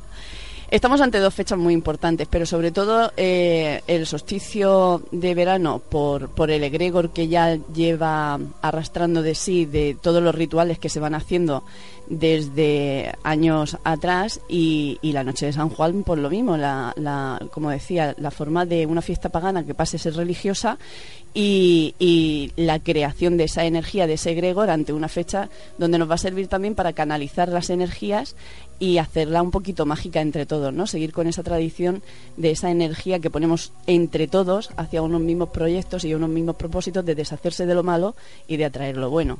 Entonces, no creo que a nadie le quepa duda de que San Juan tiene algo especial. ¿Y qué tiene de verdad y de folclore la noche de San Juan? Porque la de solsticio, al fin y al cabo, es, un, es una fecha muy especial, pero la noche de San Juan, ¿Me preguntas a mí? claro. Ah, no sé. Como estaban mirando para todas partes, digo, pues no sé. A mí seguro que no.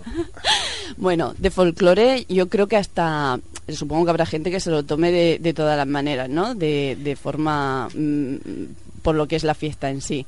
De folclore yo creo que de alguna manera se han ido extendiendo los rituales del solsticio, de ese culto hacia el sol, de esa creencia de que el fuego purifica, elimina lo malo y espanta los malos espíritus y yo creo que se ha ido trasladando y se ha ido eh, acoplando esa tradición que se lleva desde el solsticio a la noche de San Juan y por eso eh, las hogueras y, y ese culto al fuego y al sol. Entonces, folclore, pues el que uno le quiera dar. Habrá gente que lo viva más serio y habrá gente que lo viva simplemente pues para salir a hacer un poco ahí de fiesta con los amigos y ya está. Lavinia. Sí, pues a mí la fiesta de San Juan y el solsticio la verdad es que me parecen fechas súper bonitas. Y os voy a decir por qué. Porque tratan de dos aspectos fundamentales del ser humano. Y los trataban en el momento en el que empezaron y los siguen tratando ahora mismo. Y es que al principio, cuando todo era una adoración a los dioses y una forma de pedir que las cosechas siguieran, que el sol tuviera su fuerza, eh, estaban buscando la evolución, estaban buscando el, el sobrevivir, ese afán que tenemos siempre por querer avanzar. Y al mismo tiempo estaban tratando el aspecto social del ser humano y ese ansia que tenemos por estar siempre juntos, por estar unidos. Y no hay nada más fuerte para tener a la gente unida, independientemente de su cultura, de su formación, de su creencia, que la fe. Entonces, estas fiestas, la, tanto desde el punto de vista del solsticio como el de San Juan, sirven para unir a la gente en ese aspecto, para disfrutar y también para recordar esas creencias y, y reencontrarnos con un aspecto más primitivo casi del ser humano. Y bueno, lo que dice Davini que lleva muchísima razón porque nosotros tenemos una memoria histórica, pues digamos, no más atrás de, la cultura megalítica de Stonehenge y todos esos grandes monumentos que hasta ahora creíamos que simplemente se hacían para y por druides.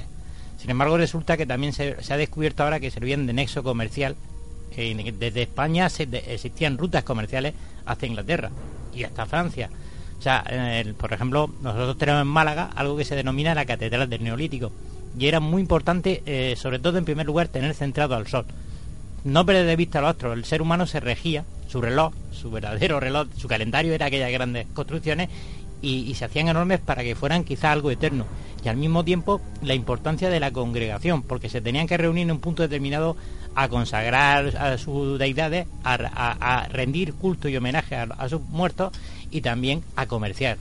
Era muy importante para aquella sociedad y se ha quedado, era tan importante aquellas congregaciones humanas que han perdurado a lo largo de la historia, aunque después con las religiones de Roma, con el cristianismo, se han ido soterrando y camuflando en otras tradiciones. Más la ancestral que todos sabemos desde los druidas y de toda esa magia y rituales que hay ocultos en la, en la vieja Europa.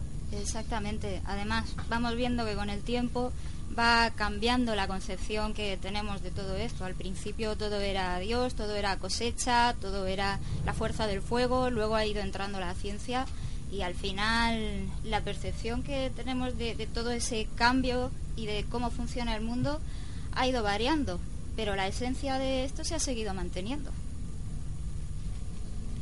Pues. bueno, a mí la noche de San Juan me parece una noche muy mágica, claro. Y me parece lo que ha dicho Davinia también, bueno, lo que han dicho todos, ¿no? Pero que sí que es verdad que, eh, que como que une a las personas, ¿no? Porque nos ponemos todos en- con una misma mentalidad, pensando en una misma cosa, y eso une y además da fuerza, porque todo el mundo en diferentes partes del, del mundo, además, eh, es, porque no solamente se hace en España, está pensando y está poniendo esa energía positiva. y Entonces eso se mueve y se nota, tiene efectos mucho más de lo que no. Pero es verdad que cuando se hace ese tipo de cosas eh, se atrae lo positivo, dejamos lo negativo o simplemente por pasar el rato juntos. No, no, e- eso viene de, a ver, eso viene de, de antes, de que se hacía así, ¿vale? Pero sí que es verdad, porque cuando tú pones esa- lo que tú piensas es lo que tú creas, es lo que tú atraes y si muchísimas personas, igual que cuando hacen cuando hacen una eh, meditación, que, por ejemplo, que se hace una meditación de 10.000 personas, ¿no? Que se ponen todos un día, venga, este día va a haber, pues sí, claro que tiene una tiene afecto, eh, efecto. Sí, sí que funciona. Sí, y yo quería ah, No, no, no, no, sigue, sigue, sigue. sigue. Y yo quería decir que, eh, porque ha estado él antes hablando de las piedras y de cosas de esas, que, eh, bueno, en Canadá, como, como yo tengo algunos conocimientos de allá, claro, pues eh, los indios americanos, eh, norteamericanos, desde hace millones de, bueno, desde hace muchísimo tiempo, ellos, el, el origen del, como empezaron a celebrar el solsticio de, de verano, es que construyeron una, una rueda eh, con, con piedras, una gran rueda con piedras, con 28 piedras exactamente, a la que, ya, a la que llamaron la rueda medicinal. Y así empezó eh, esas celebraciones. Y allí, pues, eh, atraía lo, hacía también la danza del fuego eh, y se atraía lo positivo y se creía que se- se eliminaban los espíritus negativos. En fin, que hay. Eh, por lo que decías, lo que decías tú, la pregunta de si de verdad se atrae lo bueno. Tú, como única persona y único ser en una habitación, eres capaz de hacer que te duela un brazo o cualquier parte de tu cuerpo. Si tú te centras y piensas, me duele un pie, me duele un pie, me duele un pie, me duele un pie, tú no te preocupes que no va a pasar más de media hora sin que te duela el pie. Es decir, es algo que tú eh, te sugestionas y lo materializas. ¿Pero eso es por Y lo bueno y lo malo? y a- por supuesto. Claro. Si tú me tiro piensas, noche entera diciendo quiero, no quiero hipoteca, no quiero hipoteca y la hipoteca porque la lo pides mal. José cómo- Antonio, lo pides mal pedirlo. porque, mira, primero, lo, lo pides sin creer que puedas ser capaz de librarte de la hipoteca. Por lo tanto, ya hay una falta de fe, por lo tanto, ya no estamos canalizando bien. Ahora, no pidas no quiero hipoteca, no quiero hipoteca. Tú di, necesito cubrir todas mis necesidades de inmediato, necesito cubrir todas mis necesidades materiales de inmediato, necesito cubrir todas mis necesidades materiales de inmediato. Y ya estás receptivo para que se cubran tus necesidades ma- materiales de inmediato, sea de la forma que sea. Esos conjuros que a veces se hacen de ese día, del día de San Juan. Sí. ¿Conoces alguno, Juan? ¿O rituales? Sí, No, no, sí, pregunto. hemos, hemos traído para, para nuestros oyentes. Venga, a ver, ¿tú qué quieres? ¿Quitarte la hipoteca? No, no, eh, pienso Mira. otra cosa, pero no lo voy a decir. No lo pienses, no lo pienses, no Juana, lo pienses que yo al final... quiero no pagarle a Montoro. Vale, le podemos pegar fuego a Montoro. Mira, hay un...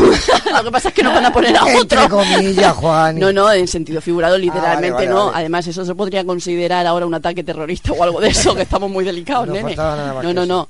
a Montoro en sentido figurado, pero sí que podemos quemar fotos de Montoro, ¿eh? Le hacemos un vudú o algo, pero tico, nos van a poner a otro. Entonces, al final, lo que tendríamos que hacer es quemar el Ministerio de Hacienda literal.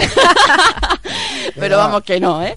Entonces, eh, sí que sí que es cierto que, por ejemplo, mira, eh, eh, Paula decía una cosa muy interesante y es verdad, yo, yo lo he podido comprobar y cualquier persona lo puede comprobar. Si tú haces una meditación tú solo, pues sí, te puedes encontrar mejor, puedes eh, alcanzar un, un estado más relajante, puedes eh, desbloquearte, puedes ir avanzando a, a un nivel de recibir mensajes, pero si tú meditas en un conjunto de 15 personas, el, el- el- la canalización de tu energía es bestial y se nota un montón. Pues imagínate si nos juntamos todos para hacer un ritual, co- todos con el mismo fin, es Sí, decir, sí. para deshacernos de lo malo y atraer lo bueno.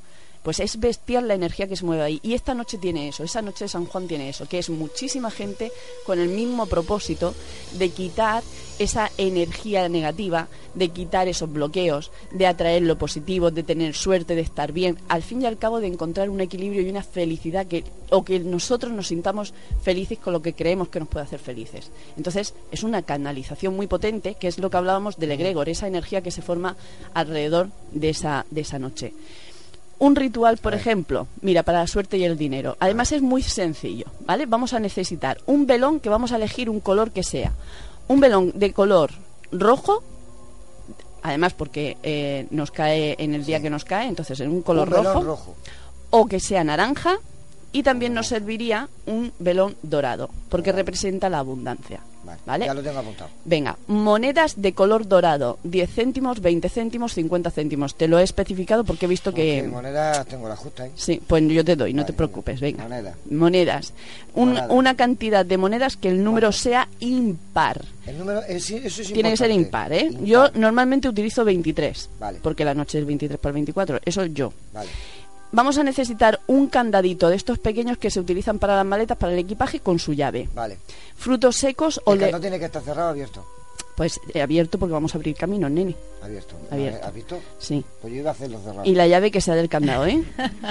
Frutos secos, así que te ibas a quitar tú la hipoteca. Frutos secos o legumbres secas, que también representan la abundancia. Entonces, vamos a coger un mantelito o un trapito que sea o de color dorado, rojo o blanco. Dorado, rojo, Rojo o blanco. Un pañuelito también valdría. Una camiseta vieja porque dicen, uy, ¿de dónde saco la tela? Que no se amarguen. Un trocito de tela que represente ese color. Entonces, a partir, realmente, habría que encenderlo a partir de las 2 de la madrugada. ¿Vale? Pero si lo encendemos a partir de las 12 de la noche, cuando llegue las 2 de la madrugada, como el velón va a seguir encendido, esa energía va a seguir actuando. Entonces Ah, no pasaría vale, nada. vale. Pero yo lo voy a encender a partir de las 2 de la madrugada. Yo lo digo porque así me quedo más tranquila. A partir de las 12 o de las 2 de la madrugada vamos a encender el velón con cerillas. Siempre con cerillas. No se enciende jamás una vela, ni aunque se vaya la luz con un mechero. Nunca. Hay que encenderlas con Cerillas. Sí. Mañana... ¿Un cibo vale no?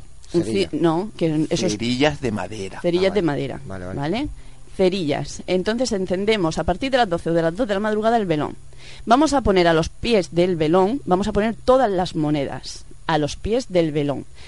Y a un lado del velón pondremos un vaso de agua que sea de agua embotellada o de aljibe. Y al otro lado vamos a poner los frutos secos. Vale. ¿De acuerdo? El candado abierto delante del velón, Vale. encima de las monedas. Vale. ¿Vale? En un papel vamos a escribir nuestros deseos de prosperidad. Y a partir de que encendamos el velón, quemamos el papel con la llama del velón. Esa ceniza la vamos a soplar por la ventana pidiendo que el dinero llegue hasta nosotros. Dejamos que consuma el velón y cuando se haya consumido el velón, el candado se pondrá detrás de la puerta de nuestra casa hasta el siguiente San Juan. ¿Cómo está siguiendo? Sí, Madre hasta mía. el año que viene el candado no se, no se quita de detrás de la puerta de la casa. Ah, vale, vale, vale. El candado abierto, yo normalmente lo ato con un hilo de pesca y lo tengo colgadito de un cacharro de esto donde se cuelgan los trapos. Yo lo tengo detrás de la Sí, puerta porque mi colgadito. mujer si lo ve detrás, lo primero que hace es re- Cerrarlo. Sí. Pues no. Barrerlo y La llave del candado va en el monedero nuestro o en la cartera, Sin gastar. sin gastar, ¿vale? Y las monedas que utilicemos se dan como ofrenda. Ah, vale. ¿De acuerdo? Los frutos secos en el trapo, o en la camiseta, o en lo que hayamos usado, se lían y se guardan en la cocina hasta el siguiente San Juan. Perfecto. Muy bien. ¿Vale? Facilito, ¿no? Sí, sí. Bueno, facilito. A ver. Mira, necesitamos un velón de color rojo, naranja o dorado. O dorado. Un trapo que sea blanco, rojo o, la o- dorada, los frutos secos, eh, luego el vaso El de el agua, candado. El candado. con El su- candado. con su llave, Y ya encender está. a partir de las 2 de la mañana, dejar a un lado el... ¿Vale? Vamos que se nos va el tiempo. Ya has dicho el conjuro, Sí. Pepe. Ese es para el dinero y la, y la suerte. Luego ya si da tiempo hacemos otro. Vale. Pepe. Sí, porque yo he traído uno aquí de para el amor. Pues luego te doy paso y lo das. Pepe. Junto con el dinero ya se traemos. O, o no, o no. O no. Con- O no. Bueno, Pepe, bueno. adelante, yo que se os va el tiempo. También quiero decir que, que el problema de Noche de San Juan está bien que todos piensan, pero realmente la energía que se recibe en ese día, a mi modo de entender, es una energía solar, porque el sol es el astro, así como la luna tiene una influencia que, que ya conoce hasta la ciencia, que si se adelantan los embarazos, que si la gravedad, que ese montón de cosas, solamente es su energía, y cuando se hace estos tipos de rituales, se debería no solamente pensar en tu deseo, sino canalizar esa energía que viene del sol y ser consciente que es una energía del astro sol, cosa que normalmente no se hace. Uno va ahí al fuego, tal, tal, y nunca se piensa en que la energía que se mueve esa noche es la energía solar. Entonces, esta noche, por ejemplo, yo creo que cada uno de los de las estaciones del año corresponden a un elemental de la Tierra. En este caso, estos son los elementales del fuego. Sí. Y yo creo que una forma que habría que hacer sería también invocar esos elementales cuando se hace la, la hoguera. O sea, estoy hablando de cosas generales, invocar Sí, los sí, elementales del fuego y luego ser consciente que la energía que esta noche se mueve es la energía solar, que es la que nos va a hacer que se movilice nuestra vida, no solamente lo material, sino Sí, la, la parte evolucionaria de evolución. Me parece súper interesante eso que acabas de decir, sí. Mm. Aparte de, de que también, a- al ser la cristianización de la fiesta pagana en, en religiosa, eh, también hay muchos rituales donde se utilizan crucifijos. Porque es una forma de luego utilizarlos a lo largo del año como protección de la casa, de los negocios, de llevarlos en el coche contra los accidentes, eh, ponerlo bajo los cochecitos de los niños para el tema del mal de ojo. El crucifijo de San Chiquitines, claro, no va a tener un crucifijo más grande que el crío. Entonces, también se utilizan mucho lo que son los crucifijos en este, en este tipo de rituales. A mí hay uno que me encanta, que además lo hice un año con una, con una bruja, porque aquello era una bruja, y, y bueno, lo es. Eh, hicimos ¿Llevaba un- escoba? Hicimos un Juanillo. ¿Llevaba escoba? Llevaba escoba y mala. Hicimos un Juanillo. El Juanillo, yo no sabía lo que era, pero el Juanillo se hace sobre todo en la parte de Andalucía, es un muñeco al que se le, eh, se le ponen todas tu, todos tus problemas, todas tus pegas, ¿no? Todo, todos tus males. Pobre muñeco. Sí, y se le pega. Es decir, eh, le tienes que dar una paliza al Juan antes de quemarlo en la hoguera.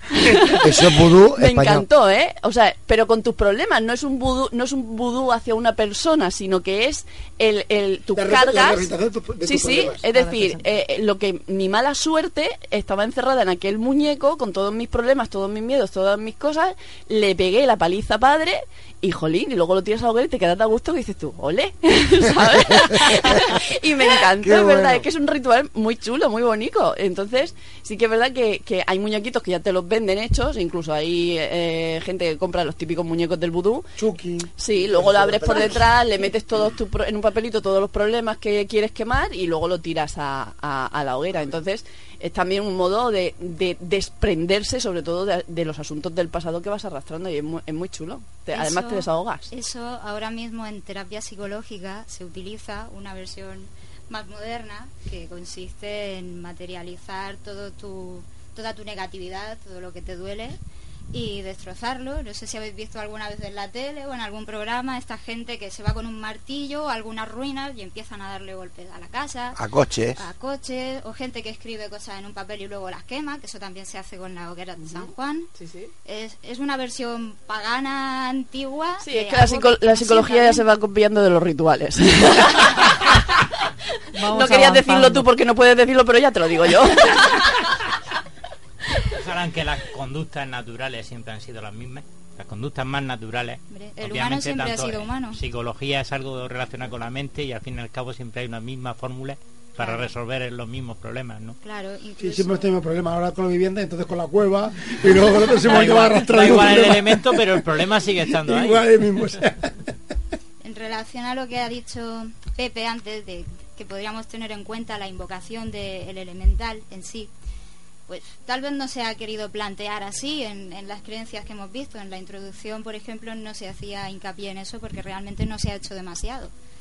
Pero sí hay que tener en cuenta que sí se ha trabajado con los elementos básicos. Por ejemplo, en lugar de eh, invocar a un elemental del agua, al elemental del agua, sí que se hacen rituales específicamente con el agua. En la noche de San Juan eh, el agua es más pura, favorece la fertilidad, hay mucha más bendición y fuerza en todo a la hora de pedir un deseo, a la hora de, de buscar algo, de querer provocarlo. Hay una cosa que se hace, un ritual, una costumbre, que es ponerse en, el mar de noche, de espalda a las olas, y hay que saltar nueve veces, hay que saltar nueve olas de espaldas, y eso va a favorecer luego que haya más fertilidad en el próximo año. Y esa noche no hay que mirarse a un espejo. Esa noche lo que dicen que es maravilloso conseguir, esa madrugada, es el rocío. Ah, bañarse con el rocío por la mañana. De todas formas, también decir que para aquellas personas que no tienen el mar cerca o no tienen la posibilidad de ir, pues que también pueden eh, hacerse el baño de sal en casa, que también es una forma de limpiar, de limpiarse. Esto se puede hacer todo el año, pero esa noche, pues más todavía, ¿no? Un bañito de sal para ir descargando las energías negativas y para ir desbloqueándonos. Y te pues, exfolias. Claro, eh, eh, para la piel es una maravilla porque te deja muy bien, pero además a nivel energético también se nota mucho.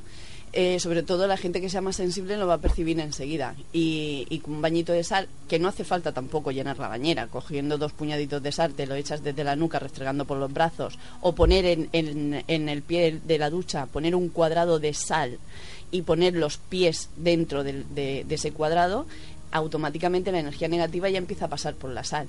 Entonces es una forma también de desintoxicar nuestro aura, de limpiarla y de que esa noche nos desprendemos también de las energías negativas. Incluso mientras que pisamos la sal, hacer una reflexión sobre todos los problemas, sobre todos los miedos y lo que estamos dispuestos a hacer para cambiar las cosas, porque a veces el miedo lo único que te hace es situarte en una posición de esperar que la suerte te traiga las soluciones o que te traiga el trabajo de tu vida. Entonces, pues también hacer una pequeña reflexión de por qué tenemos que desprendernos de ciertas cosas y qué podríamos hacer para empezar a solucionar esas cosas, ¿no? Eh, ¿Has no, no, no, sí, sí, sí, ya. ¿Has terminado? ya. Sí, no he terminado, ya me has cortado tú. Qué mala eres, se habías terminado ya. Esta guerrera esta noche. Dios. Paula tenía un conjuro de amor. Sí, tenía. Es que aquí hay gente necesitada de ese tema. Sí. No lo digo, por mí no lo digo, ¿eh? Bueno, eh, primero quería decir una cosa, si, si me lo permites, que antes de decir el conjuro. A y ver. es que en la noche de San Juan, cualquier conjuro que hagas, cualquier ritual que tú hagas, Sí. eh, tiene mucho más fu- fuerza, Sí. mucho más eh, validez, o sea, se va mucho más manifestación que en cualquier otra noche por, por la fuerza del sol, justamente, por el sol. Pero también quiero decir que, bueno, nosotros podemos leer un libro con rituales, podemos escuchar los que están aquí, los que estamos diciendo y lo pueden hacer en casa. Pero también quiero decir que, claro, la importancia de lo que ha dicho antes eh, Juani. Juani, de que, que, que lo he- que ha sido a, a raíz de algo que he dicho yo, que si tú te pones en una habitación y empiezas, me duele el pie, me duele el pie, Sí, me duele el pie, duele. al final te duele. Lo mismo ocurre con los rituales. Si tú coges una vela, o sea, sin seguir ninguna indicación de nadie, ni de colores ni nada, simplemente tú te compras las velas que a ti te apetezcan, que tú en ese momento te sientas atraído por esas velas, pones un pañuelo que a ti te apetezca porque tu intuición te dice que eso te va a traer la felicidad o te va a abrir caminos y tú mismo te creas tu propio ritual, Sí. si tú pones la intención, ya está. O sea Perfecto. que cada uno puede en casa hacer el ritual que le apetezca, sinceramente, claro. y además, Lo que si tú lo crees, Lo que pasa que eh, sí que es verdad que hay días y hay momentos en los que son más más Más propicios, más por supuesto, ¿no? y los En- colores ¿Sabes qué y le pasa a la gente? sí. La gente ante un ritual Necesita eso, ¿no? necesita una guía, necesita Sí, saber que lo va a hacer bien. necesita una Entonces, guía, si tú le dices este color, esta oración, Sí. aunque yo hay gente que llega y le digo, tú di tus propias palabras y mejor Claro, que tú nadie, necesita- exactamente, nadie sabe lo que necesita. Sí. Pero si no se lo dices es como el que Sí. el miedo a equivocarme va a utilizar, Eh, va, va a ser un muro que no me va a ayudar a canalizar esa energía, sino que al contrario me voy a quedar con ella en la puerta y no voy a llegar a ningún sitio. Sí. Entonces lo necesitan. El otro día, por lo que tú decías, el otro día decía una noticia que la ciencia, la ciencia, ¿eh? que sabéis que a mí me gusta mucho. Sí, sí, sí, sí, La sí, ci- sí. No te rías, Paco. La ciencia decía que eh, los horóscopos tenían un efecto positivo en la gente. Claro, lógico. seguro. ¿Sabes? Y son los mismos, Por- pero no, bueno. no, de- de- pero, pero por la sencilla razón de que como a ti el horóscopo te diga que hoy vas a encontrar el amor de tu vida, ya sales con más predispuesta a encontrar el más- amor de tu vida. sí, sí, Eso ¿sabes? se llama la profecía autocumplida. Claro, entonces, ¿qué pasa? Que te das cuenta lo, lo, lo importante de canalizar la energía hacia lo positivo. pero en todo, es decir, ante el propio problema que tú digas, joder, me van a quitar la casa y no sé qué hacer. Yo Claro. tengo una clienta que me decía, mira, es que no me podía creer que lo mejor que me pudiera pasar era que me quitasen la casa, porque no sabes cómo me cambió la vida a partir de ahí y pensaba en quitarme la vida porque me quitaban una casa. Claro. Es que siempre está el dicho de no es mal que por bien no venga. No, no, no, pues Sí. en este caso se Sí, cumple sí, también, sí. ¿eh? Entonces es importante que siempre tengamos una actitud positiva y decir, bueno, ante Eso algo bueno. malo, algo bueno tiene que venir y algo bueno va a pasar y esto me va a servir para crecer. Eso lo digo yo siempre. Sí, siempre positivo, nunca negativo. De la autoestima también hablaron los griegos, ya. Eh, Paula, el rito que no quiero el quedarme sin ritual él. del amor que ver, hay muy gente importante. muy necesitada, sí, ¿vale? que sí, que sí. Pues mira, este se, esto se hace, se prepara, se empieza a preparar a las, bueno, se compran los ingredientes porque se necesita unas, no es mucha cosa, ¿no? Pero se empieza a hacer a las 12 de la noche, ¿vale? A las 12. Eh, a las 12 y un minuto, por, Vale. por ejemplo, ¿no? Entonces, eh, consiste en que eh, en un em, recipiente grande pones, lo llenas con agua, ¿vale? Y con unos barquitos pequeñitos, unos barquitos pequeñitos que puedes comprar, pues no sé, en el- los chinos o por ahí. eh, en cada uno mm, vas a poner un papelito o vas a escribir de alguna forma el nombre de algunas personas que tú ya te gusten, que ya tengas tú en mente. que por ejemplo, no sé, un, ex o un vecino o un amigo que a ti te guste y luego dejas un barquito sin nombre, que va a ser una persona que no conoces, ¿no? Y un barquito que es el tuyo, claro, que es tu nombre. Y los dejas ahí toda la noche, puestos en el agua, tal, muy bien. Y a la mañana siguiente se dice que el barquito que esté cerca de ti es el barquito con el que tienes, eh, se supone que vas a encontrar el amor, que puede ser un desconocido. Por eso hay un descono- por eso hay un barquito que es un desconocido. Efectivamente. Yo he visto una versión de ese mismo ritual, pero con agujas.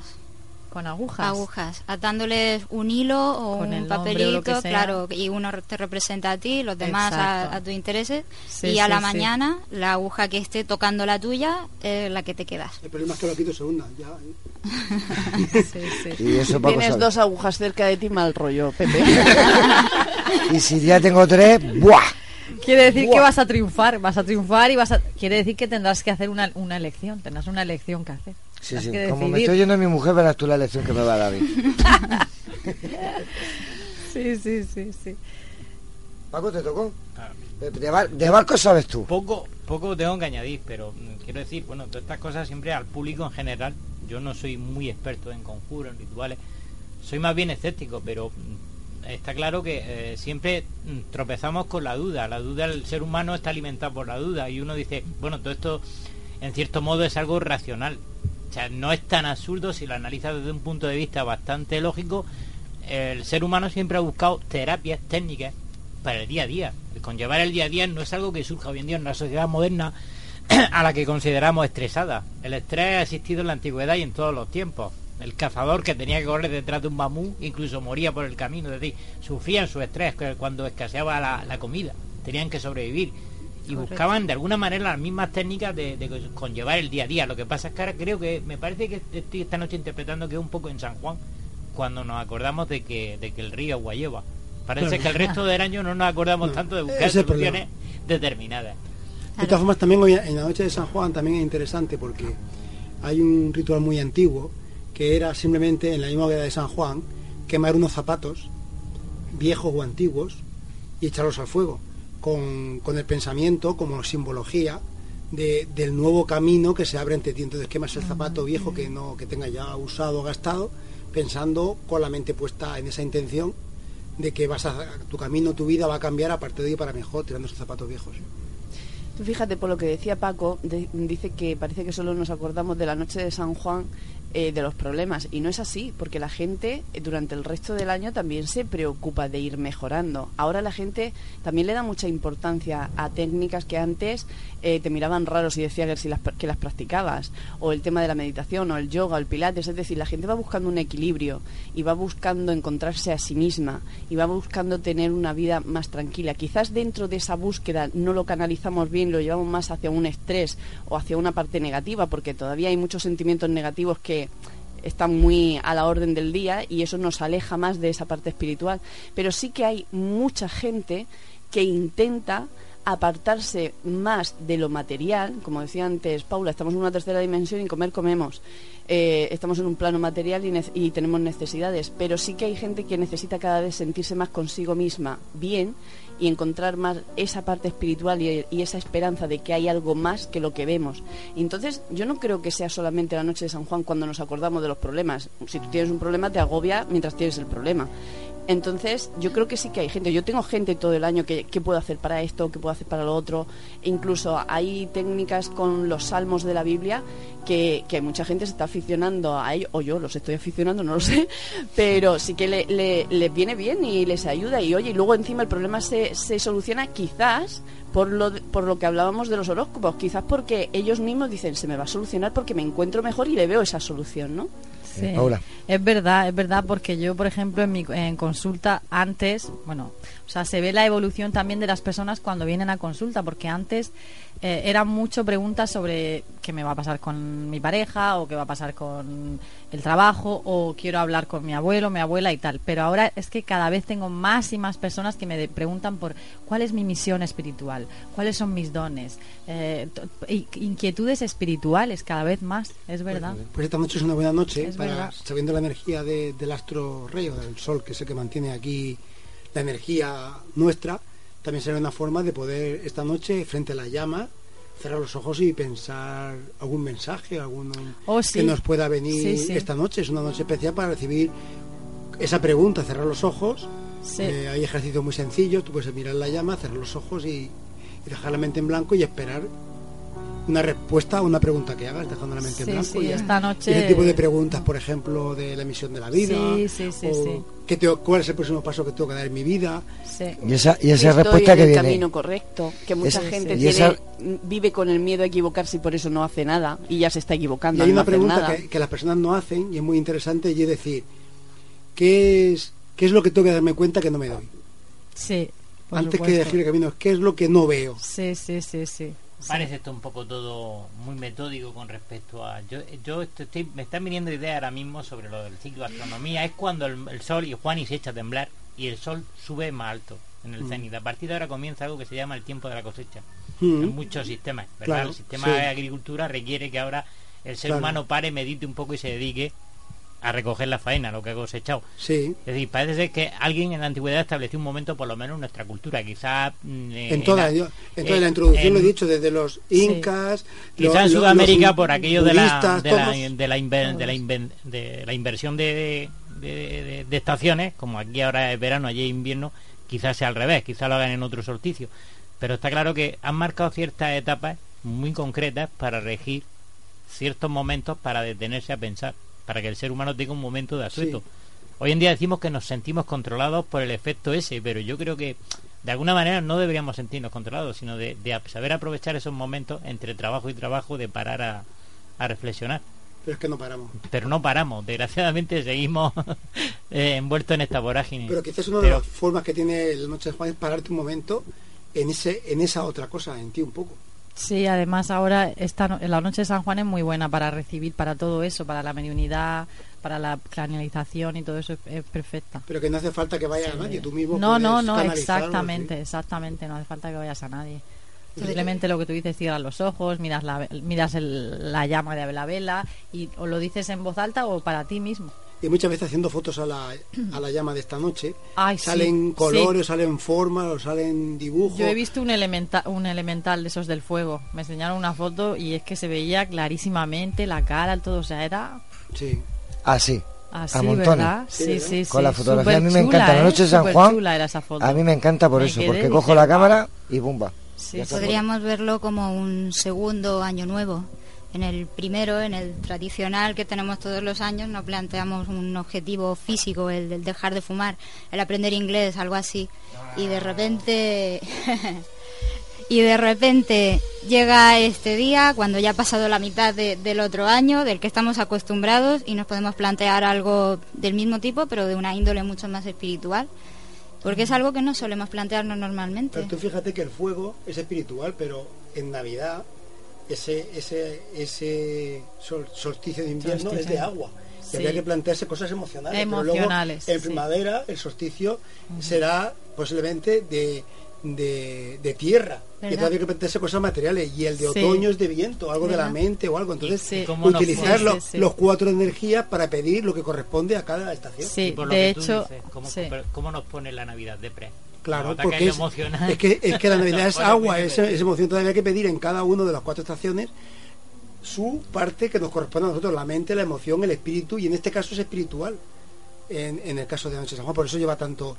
También hay que tener en cuenta que hay muchas personas que utilizan esta energía para hacer lo contrario de lo bueno, ¿eh? Ya, También esa energía es todo, poderosa. hay de todo, sí. Sí, la- Está la claro, energía ya está sabe- y las claro, personas que vayan a claro. rituales tendrían que darse cuenta qué están haciendo en esos rituales si no son los que ellos producen.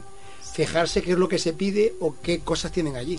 Y una pregunta que yo quiero hacer, esa, esa noche de San Juan donde todo es muy espiritual, también habrá el que diga, es una noche de propicia para fastidiar gente, ¿se puede hacer? Eso es no? lo que acabo de decir. Claro, exactamente. Por eso digo que cuando la gente vaya a un Sí. ritual, que se fijen qué están pidiendo, qué están haciendo, qué está, o qué símbolos están utilizando en ese ritual. Sí. Pero si tú eres eh, que no entiendes, ¿cómo, cómo ya, vas a pero ver? las personas intuyen mucho. Si tú vas a un ritual y la gente se viste de manera un poco rara, empieza a, incluso pueden coger algún animal, porque a veces se cogen Sí, animales, sí, sí, sí. pues empiezan a coger símbolos un poco raros. Lo mejor es irse de ese sitio a otra hoguera y irse de ese lugar. Sí, yo creo que sí, porque ah, igual que se intensifica lo que atrae es positivo, también se intensifica lo negativo, desde luego. Yo creo que otra cosa que, que no hemos mencionado es que cuando vayamos a, a- a pedir cosas, a pesar de que eh, sacamos lo negativo, sí, pero intentar, en vez de decir no quiero tener esta hipoteca, eh, sino pedirlo de forma positiva. Dicho o sea, Juan, quiero, quiero- que me venga la abundancia, eh, o voy a, voy a estar abundante, la abundancia va a venir a mí, o ya está aquí, o sea, que sea más af- afirmativo, ¿sabes? Porque el no quiero la hipoteca, José Antonio, Es muy negativo es eso, como ya. que la hipoteca más te cuesta pagarla, porque ya estás creando un- una pelea con ella, ya estás creando una mala relación con ella y eso ¿eh? que ya, ya. cambiarlo por con pero pero lo- pero es sabes qué pasa que ese ejemplo habemos muchos que seguro que lo dicen millones. y que les to- y que les tortura y que les Sí, angustia sí, y que les agobia sí. y entonces seguro que dirán "Mm, ta hipoteca mm, la- me cago en la hipoteca y la hipoteca y con- y no vivo por la hipoteca y no me puedo ir de vacaciones por la hipoteca y mira lo que me pasa con la hipoteca.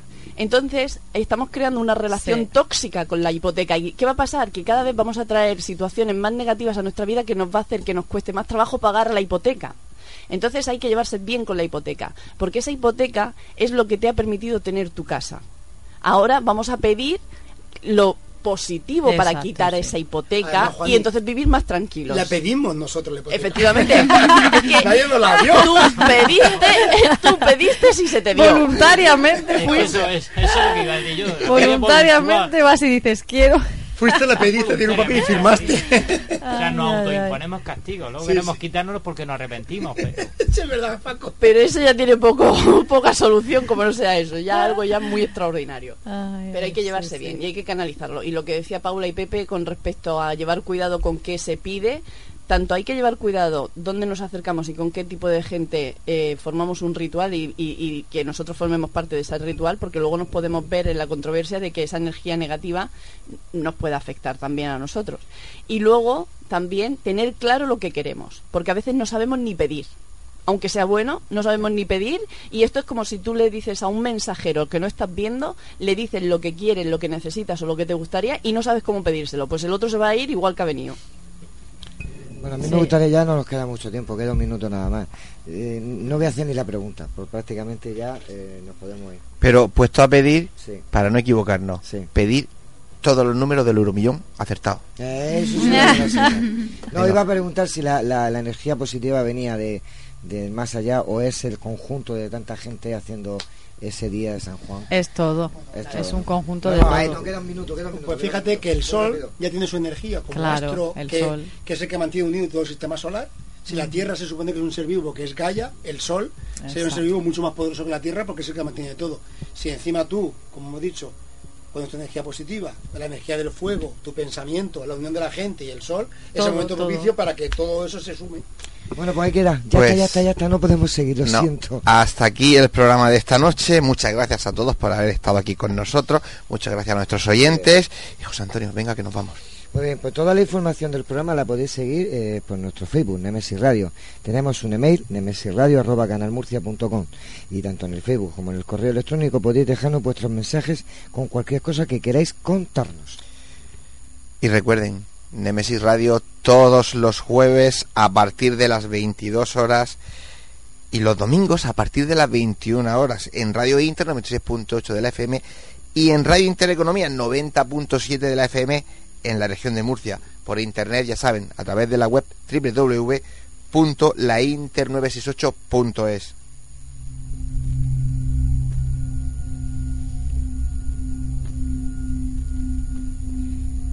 Y bueno, como las costumbres no hay que perderlas, sean nuestras voces o sea la energía positiva. No olvidéis que nuestras voces viajan ya por el universo.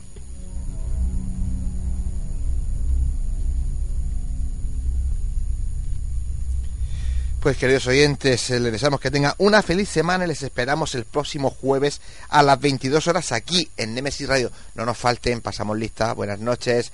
Adiós.